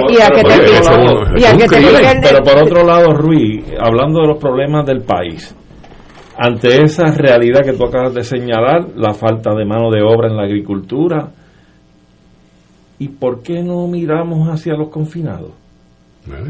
una forma de rehabilitarlos mínima y mediana, pero no para que le pagues un dólar o dos dólares la hora. Los siete pesitos y pico por lo menos se los tienes que pagar. ¿eh? Y los pones a trabajar. Y que, salgan, y que salgan con una cuenta de ahorro. que puedan ayudar a aportar a su familia. Y, con una, una época que eso, eso existía. pero por otro lado, tampoco que se ve en el vacío. O sea, todavía tiene las grandes tierras baldías, todavía tiene el Estado varias extensiones de tierras baldías La autoridad de tierra. Por lo tanto, tú organizas a esos confinados que adquieren esa experiencia en el recogido de cosechos, demás, etcétera. Los enseñas a sembrar, a cultivar, etcétera. Y los organizas cooperativamente y les tiendes un contrato una vez salen y pulgan la pena y les extiende un contrato para un alquiler de tierra para que produzcan en, esas tierras baldías. Eso es rehabilitación. Siempre y, cuando no los lleves a, las fincas de cannabis. Pero, pero, tenemos, tenemos un problema y es el, choque con la realidad. En este, en este momento, y voy a, voy a tratar de separarme de, de la cosa inmediata, de las emociones.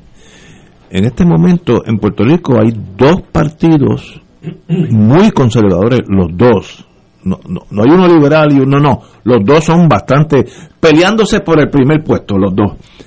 Y entonces, esto que hemos hablado aquí, que hace sentido, choca con una visión que lo importante es darle extensión a una de esas mega, yo me acuerdo de ahí en Ay, por Santurce, cuando vino Walmart, que le dieron extensión a Walmart, que puede comprar a Puerto Rico completo. completo. Le dieron eh, todas las extensiones habidas y por haber, para el de la parada 18. Es el de la 18. El de la 18. Eh, estos dos partidos todavía tienen esa visión filosófica de la vida. Entonces, para tú hacer el cambio que yo creo que es necesario. Hay que romper con esa visión ultraconservadora.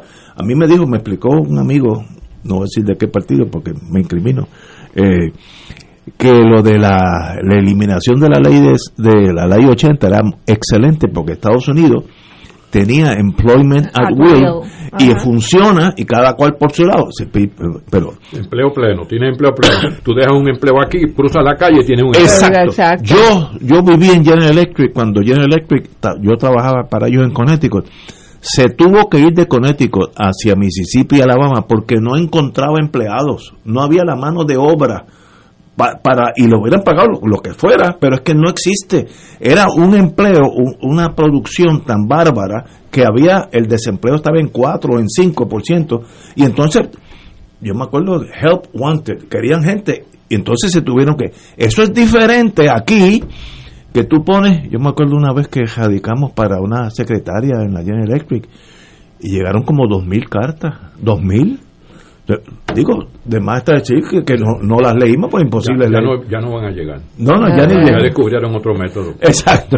Pero eso hay que cambiar la filosofía de esos dos partidos en torno a la economía del país. Y eso no es ningún llame, estás bregando con rinocerontes, los dos, estoy tratando de ser... Eh, es más sencillo, Ignacio, si cambiamos a esos dos partidos por los partidos nuevos que están creciendo, con las visiones correctas, y hay que eliminar esos dos partidos viejos ya.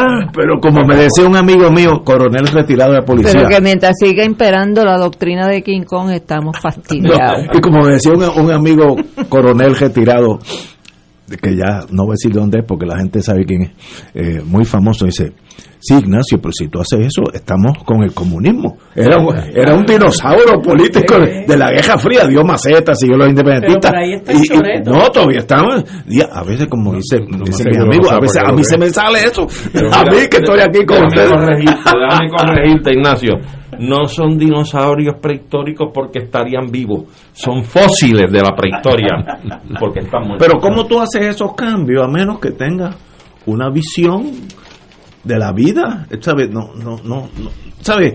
Eh, eh, la implementación de la idea que tienen ustedes cuatro es tan lógica que defies, desafía el, el hablarle en contra de eso.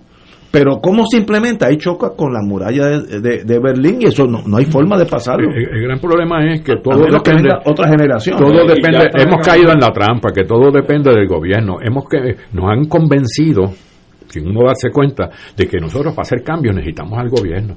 Yo entiendo que no, yo entiendo que hay un montón de organizaciones en Puerto Rico que han, han demostrado con sus acciones que, no, se necesita el gobierno para hacer cambios en la sociedad, que se pueden hacer cambios, lo que necesitamos es la acción, el deseo de hacerlo ¿eh? y promoverlo con nuestras acciones, promover un, modelo de conducta, un modelo de, de, actitud en ese sentido, porque si dependemos del gobierno, al gobierno no le interesa eso, dice que sí, pero no le interesa, a los partidos les interesa estar en el poder, normalmente, eso es lo que ha pasado todo el fondos federales para llevarse por lo menos el 10%. Exacto, eso todo. No, 10 muy alto. Y hablamos mucho de la necesidad. Hablamos mucho de la necesidad de educar, pero la realidad es que al gobierno y particularmente al gobierno del PNP le conviene dejar la gente eh, ignorante. ignorante porque es más fácil de poderla engatusar, es más fácil de poderla engañar. Pero por eso tuvieron el 52, el, 52.5. Pero, pero, pero, pero, la educación ha sido siempre enemigo, enemigo del gobierno. Todo lo contrario. Pero eso pero un pueblo no educa, un pueblo educado va a elegir gente adecuada, pero pues, no le conviene, no le conviene. Pero tienen los elementos de juicio para poder este, ser crítico, ser crítico ante lo que se le está planteando, ¿no? La educación te da seguridad. porque el conocimiento te ayuda a, fortalecer esa visión.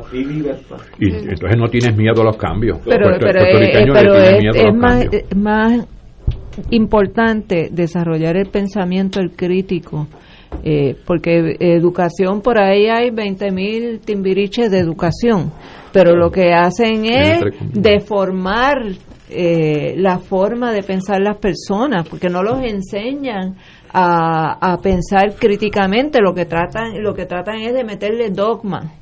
¿verdad? que, que, fue la, la, la, gran lucha que dio Eugenio María de Hosto a través de toda su vida pelear contra la educación dogmática por una educación liberadora, desarrolladora de pensamiento crítico, de análisis, de independencia en la forma de mirar el mundo. Eh, y eso es lo que nosotros necesitamos en el Departamento de Educación. Pero, es que yo creo que el desastre puertorriqueño primario es su sistema educativo. El que controla la educación de un país, controla el país a la larga porque va, va forjando los hombres que quieren, hombres y mujeres que esa sociedad necesita. Por eso nos enseña nuestra historia. entonces, entonces, ¿cómo tú mueves esa mole? Yo hace unos años tuve casos de empleados fantasma. Bueno, una cosa, hace como 10 o 15 años, ¿te acuerdas que había maestros que no existían y que cobraban sueldo? Y entonces en los veranos era donde había los megatumbes, porque habían unos proyectos especiales, Title One, algo americano, ah, para enseñarle a los nenes eh, que estaban rezagados los veranos intensos. Y entonces ahí donde se creaban corporaciones ficticias que cobraban de verdad y no daban servicio, ¿sabes? ¿Cómo tú cambias una cosa tan desastrosa con el impacto que tiene en la educación del, del país?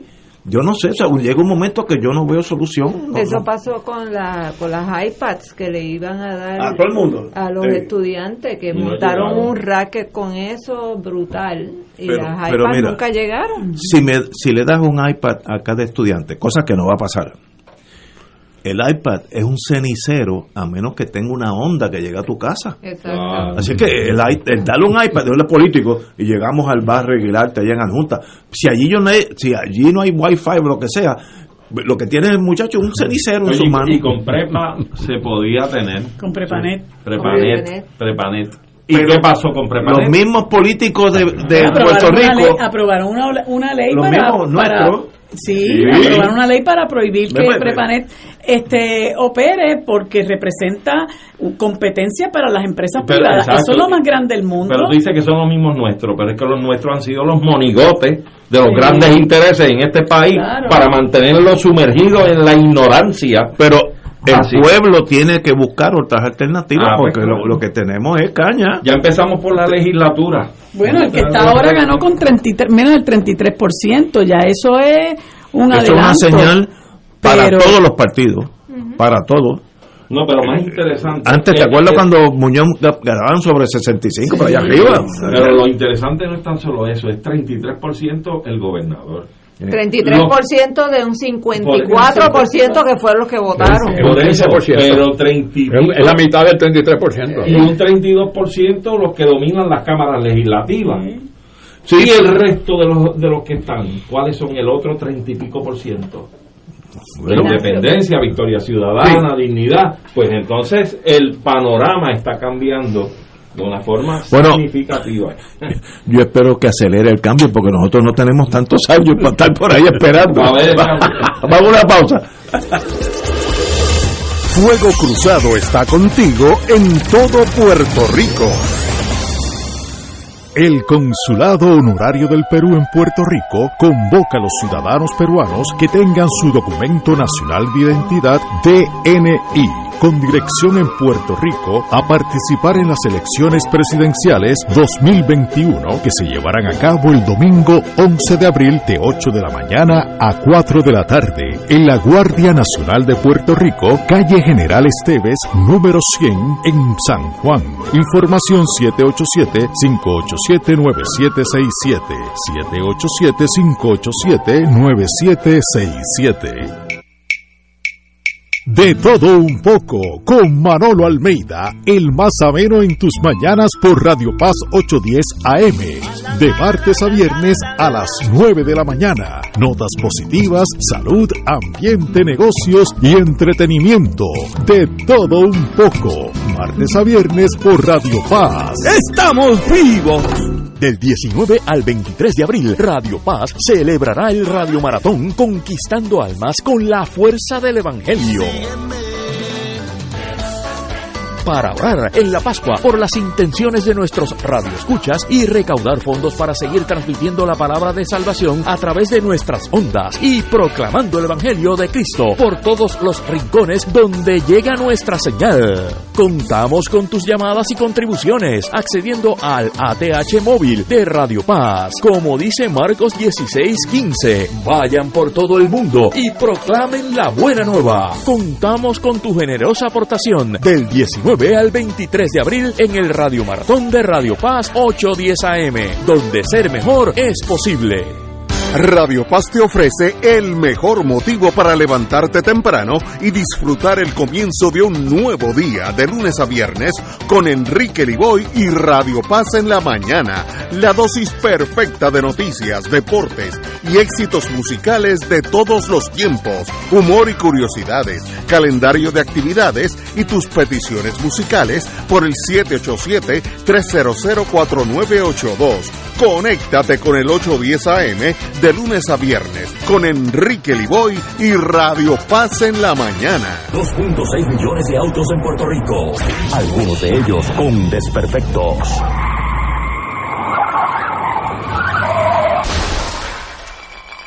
Autocontrol. Tu carro. Tu carro. Tu mundo. Lunes a viernes a las 11 de la mañana por Radio Paz 810 AM. Y ahora continúa Fuego Cruzado.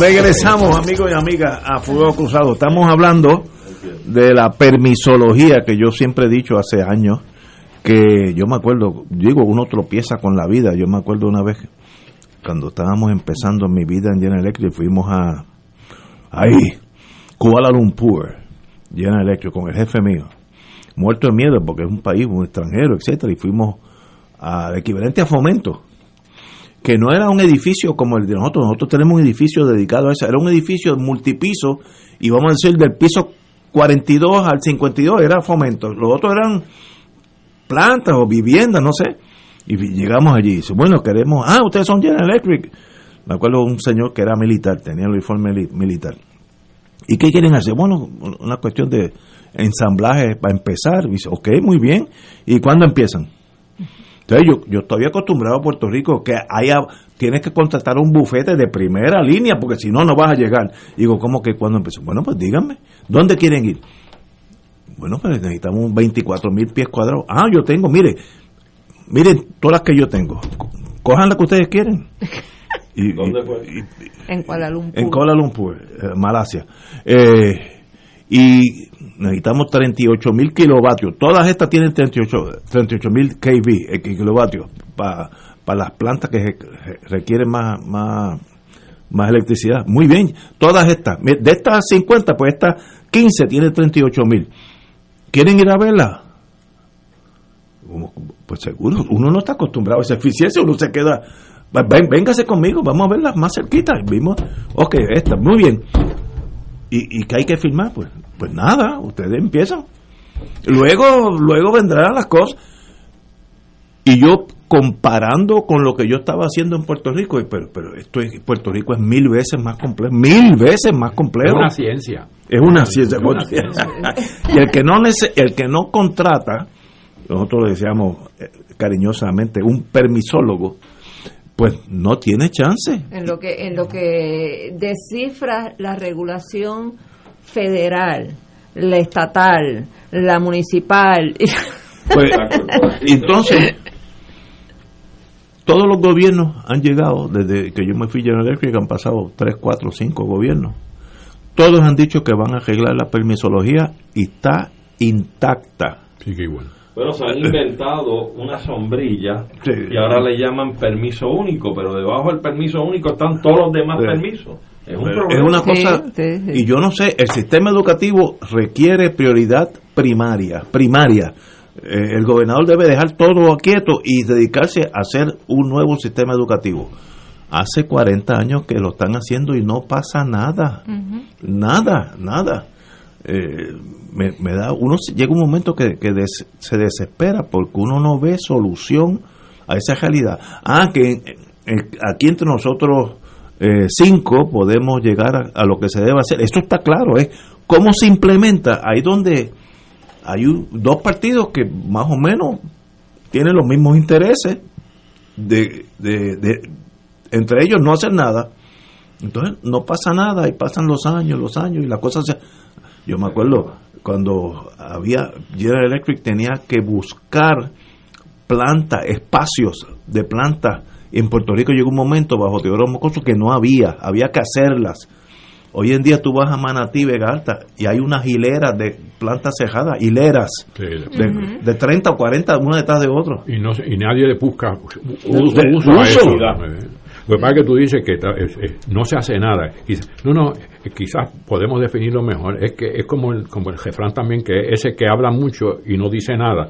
Pues estamos hablando acá también de que trabaja mucho y no produce nada. No hay resultado. Es una actividad, pero que no produce resultados. Sí, pero también es el problema, por ejemplo, si Marilu y yo queremos montar una fábrica de bizcocho y nos vamos a ir a buscar financiamiento y nos vamos a ir a buscar una planta para que el gobierno las dé. No, pero nosotros no tenemos las exenciones contributivas, ni las exenciones, este, las preferencias de, para la energía eléctrica, ni la preferencia en las tarifas del agua, ni nos, ni, nos dan un, edificio por un dólar.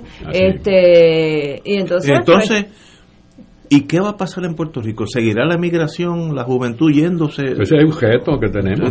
¿Cómo, cómo logramos que, que, que, al joven de ahora, especialmente al joven de personas de menos de 40 años, vamos a poner, para poner una edad, eh, le agrade, le atraiga quedarse en Puerto Rico y producir y, aportar a Puerto Rico? Eh, eso hay que buscarlo porque si no, mira, me, ahora, entonces, tú hablas del salario mínimo, pues está bien, mira, no quieres aumentar el salario mínimo, pues vamos a dar otros beneficios, vamos a permitir que, sea, que, que la persona reciba ayudas sociales y no pierda el empleo, vamos a buscar de, hay, hay, pero hay montones de formas de bregar con esto, pero tú no oyes esa, ese tipo de expresión de parte de los quienes tienen esa responsabilidad, que son los líderes y que son los legisladores mismos, los legisladores están metidos en la misma cosa y siguen la misma contienda, es, es la misma pelea sobre el mismo asunto. Es que no son líderes, son testaferros son testaferros de intereses particulares, son testaferros de un sistema político corrupto, son testaferros de poderes extranjeros, son testaferros de todo menos del pueblo de Puerto Rico. Pero ¿y cómo se cambia? ¿Qué hacemos? ¿Cómo? Educación, educación. educación. eso es lo básico. Educación. Sin eso no hay nada. Pues, y lo que hemos hablado en montones de ocasiones, que personas que piensan como nosotros no tenemos oportunidad en distintos medios de comunicación masivos para que nosotros le demos a la gente otra visión del mundo y que podamos neutralizar el discurso ese de la Guerra Fría, de que en el momento en que uno habla de justicia social, eh, pues entonces ya se es comunista, socialista, castrista, chavista, terrorista y tú tienes que cerrarle las puertas. Vete para Cuba y para Venezuela, ¿verdad? Entonces uno habla en contra de un contrato como el de Luma Energy y la gente, como es un contrato que aprueba el PNP, pues hay que, hay que eh, aplaudirlo a pie juntilla y después que está implementándose empezamos a sentir los efectos de eso y decimos, ah, caramba, fíjate, me lo dijo la gente de la UTIEL, pero mientras tanto eh, no, no, la gente lo que escucha es una sola, eh, una, sola versión. de lo que está ocurriendo. Cuando tú protestas te dicen, no, esa no es la forma de protestar, como por ejemplo la gente de Vieques y Culebra que lleva décadas viviendo este Via Crucis, décadas, porque lo que ha habido es un diseño para sacarlo de las islas municipios y entregársela a los inversores y convertirla en, en Airbnb gigantes. Esto, esto es por diseño, llevan décadas, entonces deciden tirarse al agua ¿ah? para parar las lanchas, pero ¿qué han hecho antes? Antes de eso han hecho montones de protestas, han venido al Capitolio, han ido a la fortaleza, hablaron con Wanda Vázquez y Wanda Vázquez les prometió que iba a sacar a Mara Pérez, que ellos entendían que era el principal obstáculo para ellos poder encaminar una solución. Voy a sacar a Mara Pérez de manejar lo de Vieques y Culebra. Les mintió flagrantemente porque Mara Pérez siguió haciendo ese trabajo. Los viequenses de mal en peor, el servicio de mal en peor porque lo que están buscando es estrangular cuando deciden hacer algo dramático, tirarse al agua, le tiran las lanchas de la policía encima, le vuelcan los kayaks, arrestan gente y Pierluisi dice, ay, es que no pueden pagar justos por pecadores, porque fíjese, ahora se quedó gente varada en Ceiba, así no se protesta. Entonces, ¿qué es lo que usted está buscando?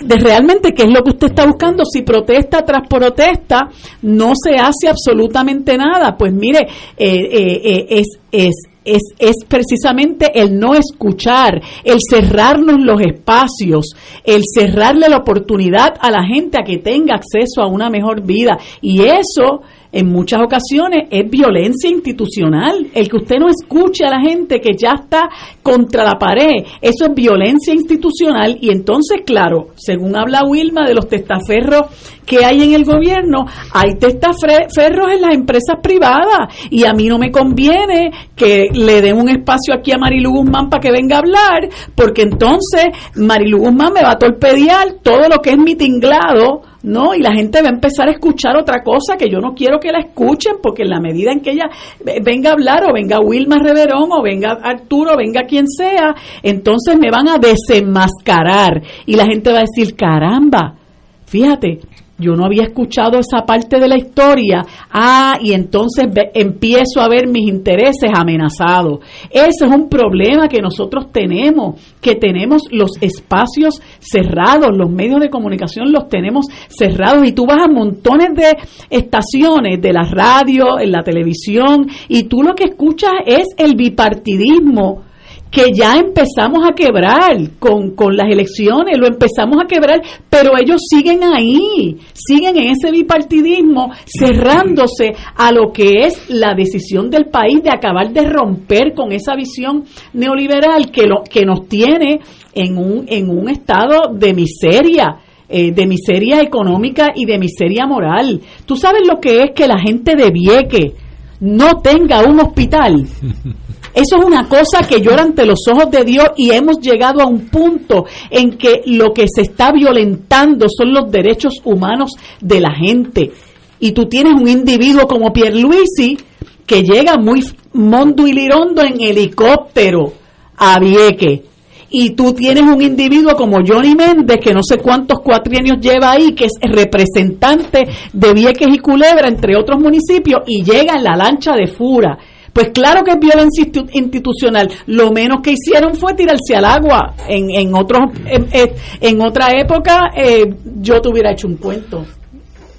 Compañero Luis, lo que pasa es que lo hemos sacado de su mundo laboral. No, no, lo que pasa es que realmente pues no puedo no puedo diferir, totalmente de acuerdo.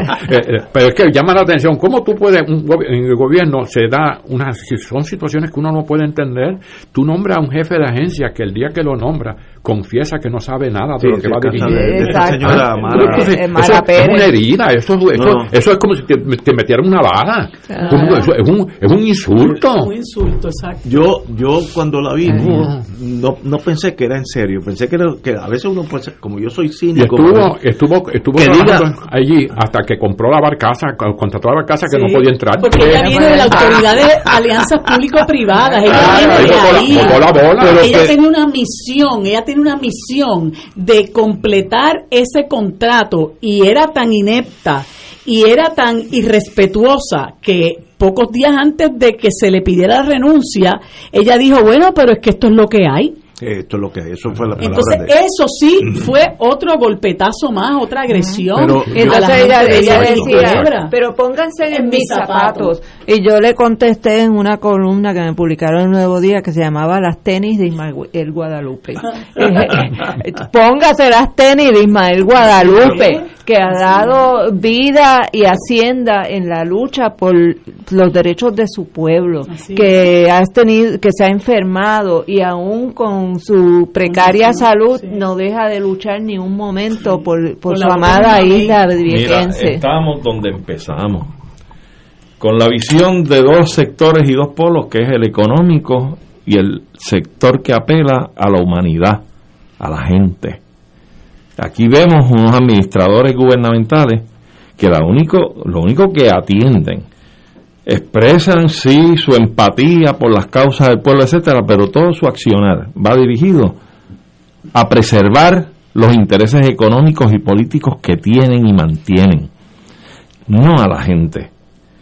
Es como decía Marilú, no es de extrañarte que aquí haya todo un plan establecido para despoblar a Vieques y Culebra de sus habitantes. Siempre lo ha habido. Para establecer, sí, primero con la Marina y la Marina de Guerra, pero ahora en estos nuevos tiempos, para la explotación económica de los grandes millonarios que van allí. Aquí hay que desarrollar una campaña con los culebrenses y los viequenses, ya que están heridos por esta poca vergüenza de mantener estas circunstancias tan adversas en su transportación entre la isla grande y sus islas hay que desarrollar una campaña de orgullo nacional de que no vendan un metro de tierra a nadie, a nadie.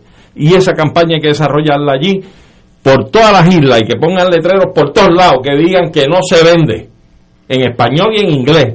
Aquí no vengan, aquí esto no se vende y acabar con esto. Pero estos administradores de aquí, de, de, este país, de este gobierno, lo que hacen es preservar sus intereses económicos. Si no, vamos a buscar el rastro económico de los haberes que tenían cuando empezaron en la política y lo que tienen hoy, para que tú veas qué cambio millonario tienen. Yo, yo quiero decir algo que mencionó Marilu, que voy a hablar en, en, serio momentáneamente, y es de, tengo que hablar de, la Guardia Costanera. Yo oí, no vi el, el video, donde las lanchas de la policía se acercan mucho a los kayaks y los viran eh, y luego lo cogen. Lo chocan y lo, y, tiraron al agua no, yo, okay, okay. no no no lo he visto. Ahora eso es una falta de conocimiento marítimo bárbara. Bárbaro.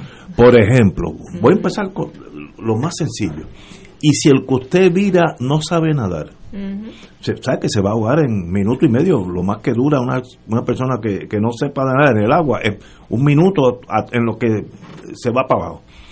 Por tanto, en la Guardia Costanera a uno le enseñan que uno nunca, sobre todo cuando recibe esa gente que vienen emigrantes, los haitianos, en aquellos tiempos los balseros, hay que tener muchísimo cuidado con la nave de uno, no, no tropezar con ellos y hacer el, wake, el, el marullo, porque se vira y de las 40 personas que están allí, puede haber dos nenes que no saben nadar o, un, el hombre más fuerte del mundo, si no sabe nadar, se ahoga.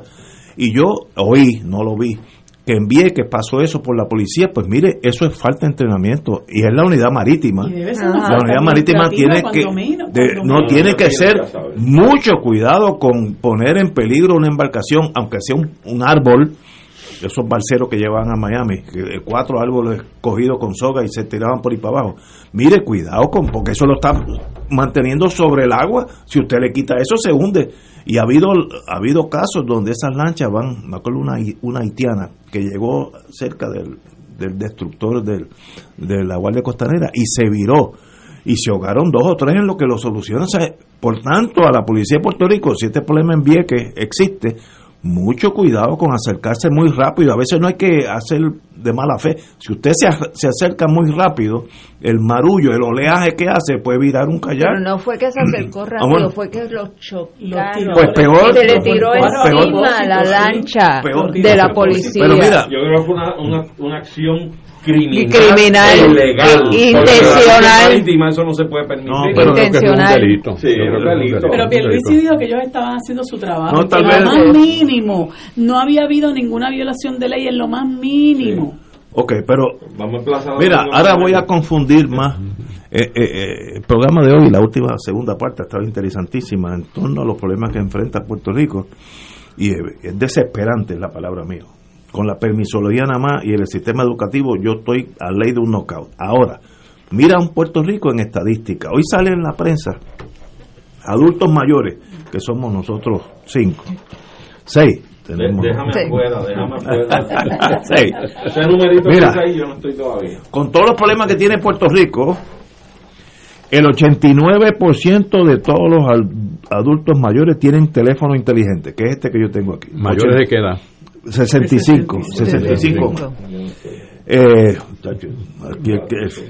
es más, es más, yo, yo tengo años para prestarle a ustedes. si le falta. Estamos, estamos, estamos, estamos. No, no siga ese tema. sigue leyendo. El 89% de los adultos mayores tienen teléfono inteligente, que es este. El 83% dice que usa el Facebook. Eh, que es la aplicación que, más, usa. 75% ah. tiene una TV inteligente o dispositivo para streaming. El 68% tiene una tableta o iPad. El 54% ve, hace videochat con sus hijos o nietos. Ahí estoy yo. En otras palabras, esos no son números de un país en crisis.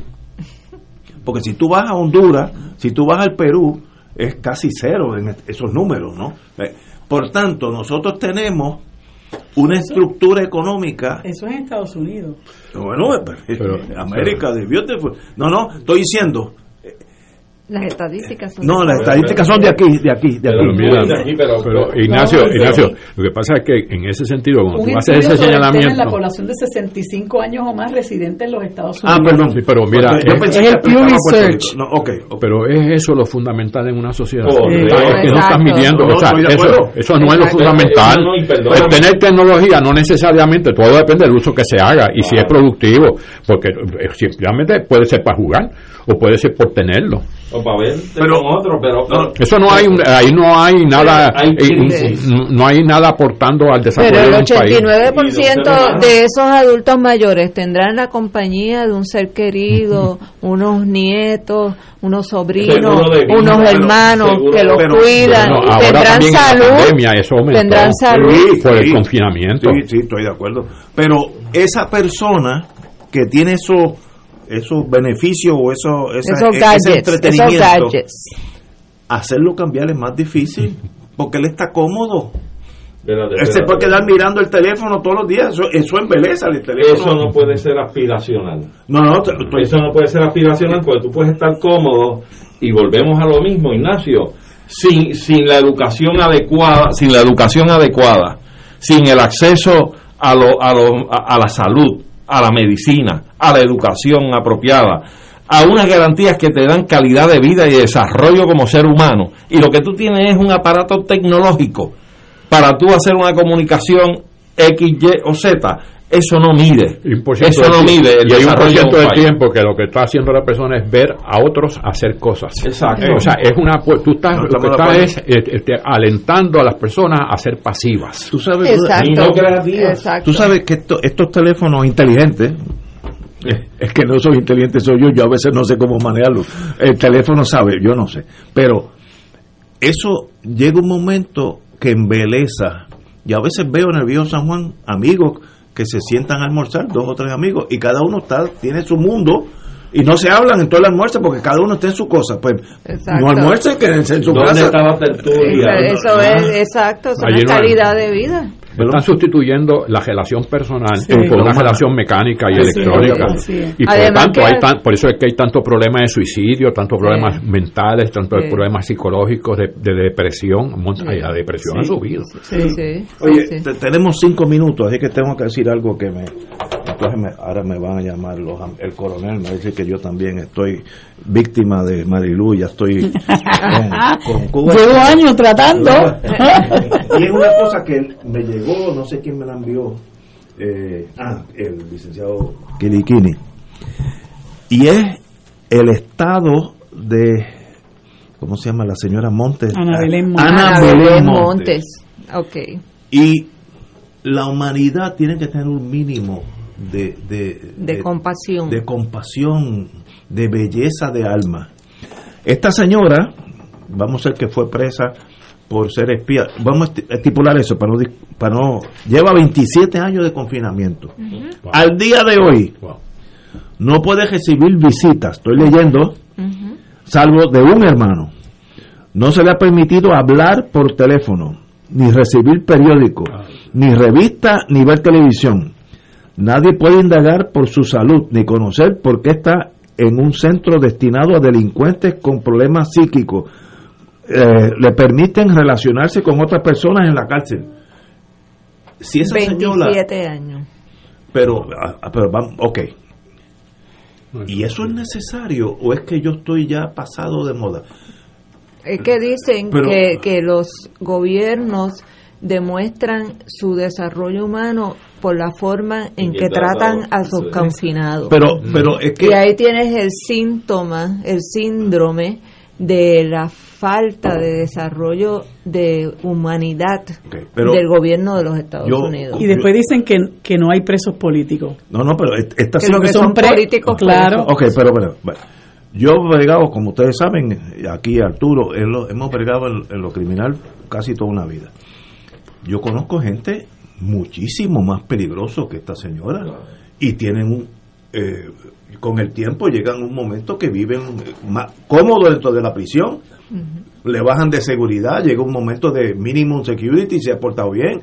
Puede salir hay unas cárceles que tú puedes salir jugar golf y regresar por la tarde eh, Pero imagínate, ¿qué, peligro representa esta señora a la nación americana? Es que la nación americana, como tú la llamas, pues dice que ella ha sido la espía que más daño les ha hecho porque ella trabajaba en el departamento de, inteligencia de, la defensa. sí, de la defensa. ¿Y cuál fue la ese esa gran anomalía, ese gran crimen que cometió Ana Belén? Defender al pueblo de Cuba de un abuso reiterado de bloqueo, de sanciones, de estar criminalizando el que ese pueblo haya elegido coger otro sistema económico que no es el capitalista. y ese ha sido el gran crimen de Ana Belén Monte, un crimen de conciencia, de que ella entendió que lo que se estaba cometiendo con el pueblo cubano era un atropello y ella no podía permitir en su conciencia eh, que, que Estados Unidos utilizara todos sus recursos para, para oprimir a, un pueblo de 12 millones de personas, una isla pequeña. Pero eso es en torno a los méritos de su actuación. Yo, yo no estoy diciendo eso. Vamos a hacer, que es espionaje y el tiempo de deja te puedo fusilar y no tengo problema si te fusilo. Pues, ese es el mundo de los espías. Ahora, 27 años después que la tengan así, es un castigo cruel, bárbaro. Milagro que todavía está sana mentalmente, milagro. No, y ella es paciente, ella es paciente de cáncer. Perdóname, es como lo sigue siendo castigo cruel y lo bárbaro el bloqueo contra Cuba. Exacto. Mantener una, una base ilegalmente en el territorio nacional cubano como Guantánamo para estar allí torturando prisioneros. Y espero que el procesamiento. espero que el coronel. Eso sí que es mucho peor. yo espero que el coronel. ya está infaltando, ya está No, no, que me escuche, que me escuche, que me escuche. Mira, pero no, yo vuelvo y me quejo. Esta señora 26 años después, que todavía está en super máxima. Es un absurdo. Habla mal de los Estados Unidos. lo, único que habla bien de los Estados Unidos es lo que tiene en el papel, por sus actuaciones han sido Ya debería estar suelta y que camine por la vida, pero eh, eh, esto era hija de la Guerra Fría. Ya eso se acabó. Mire, sí, que se que viva en Puerto Rico y no va a pasar nada como los otros prisioneros. Señores, Ruiz Delgado Saya, qué bueno. Nos salimos del mundo tuyo, pero qué bueno que te saliste con nosotros. Y a ustedes, nos vemos la semana que viene, amigos, compañeros todos. Gracias, por la invitación. Ruiz, un placer que estés con nosotros. Gracias, gracias por la invitación. Esta emisora y sus anunciantes no se solidarizan necesariamente con las expresiones vertidas en el programa que acaban de escuchar.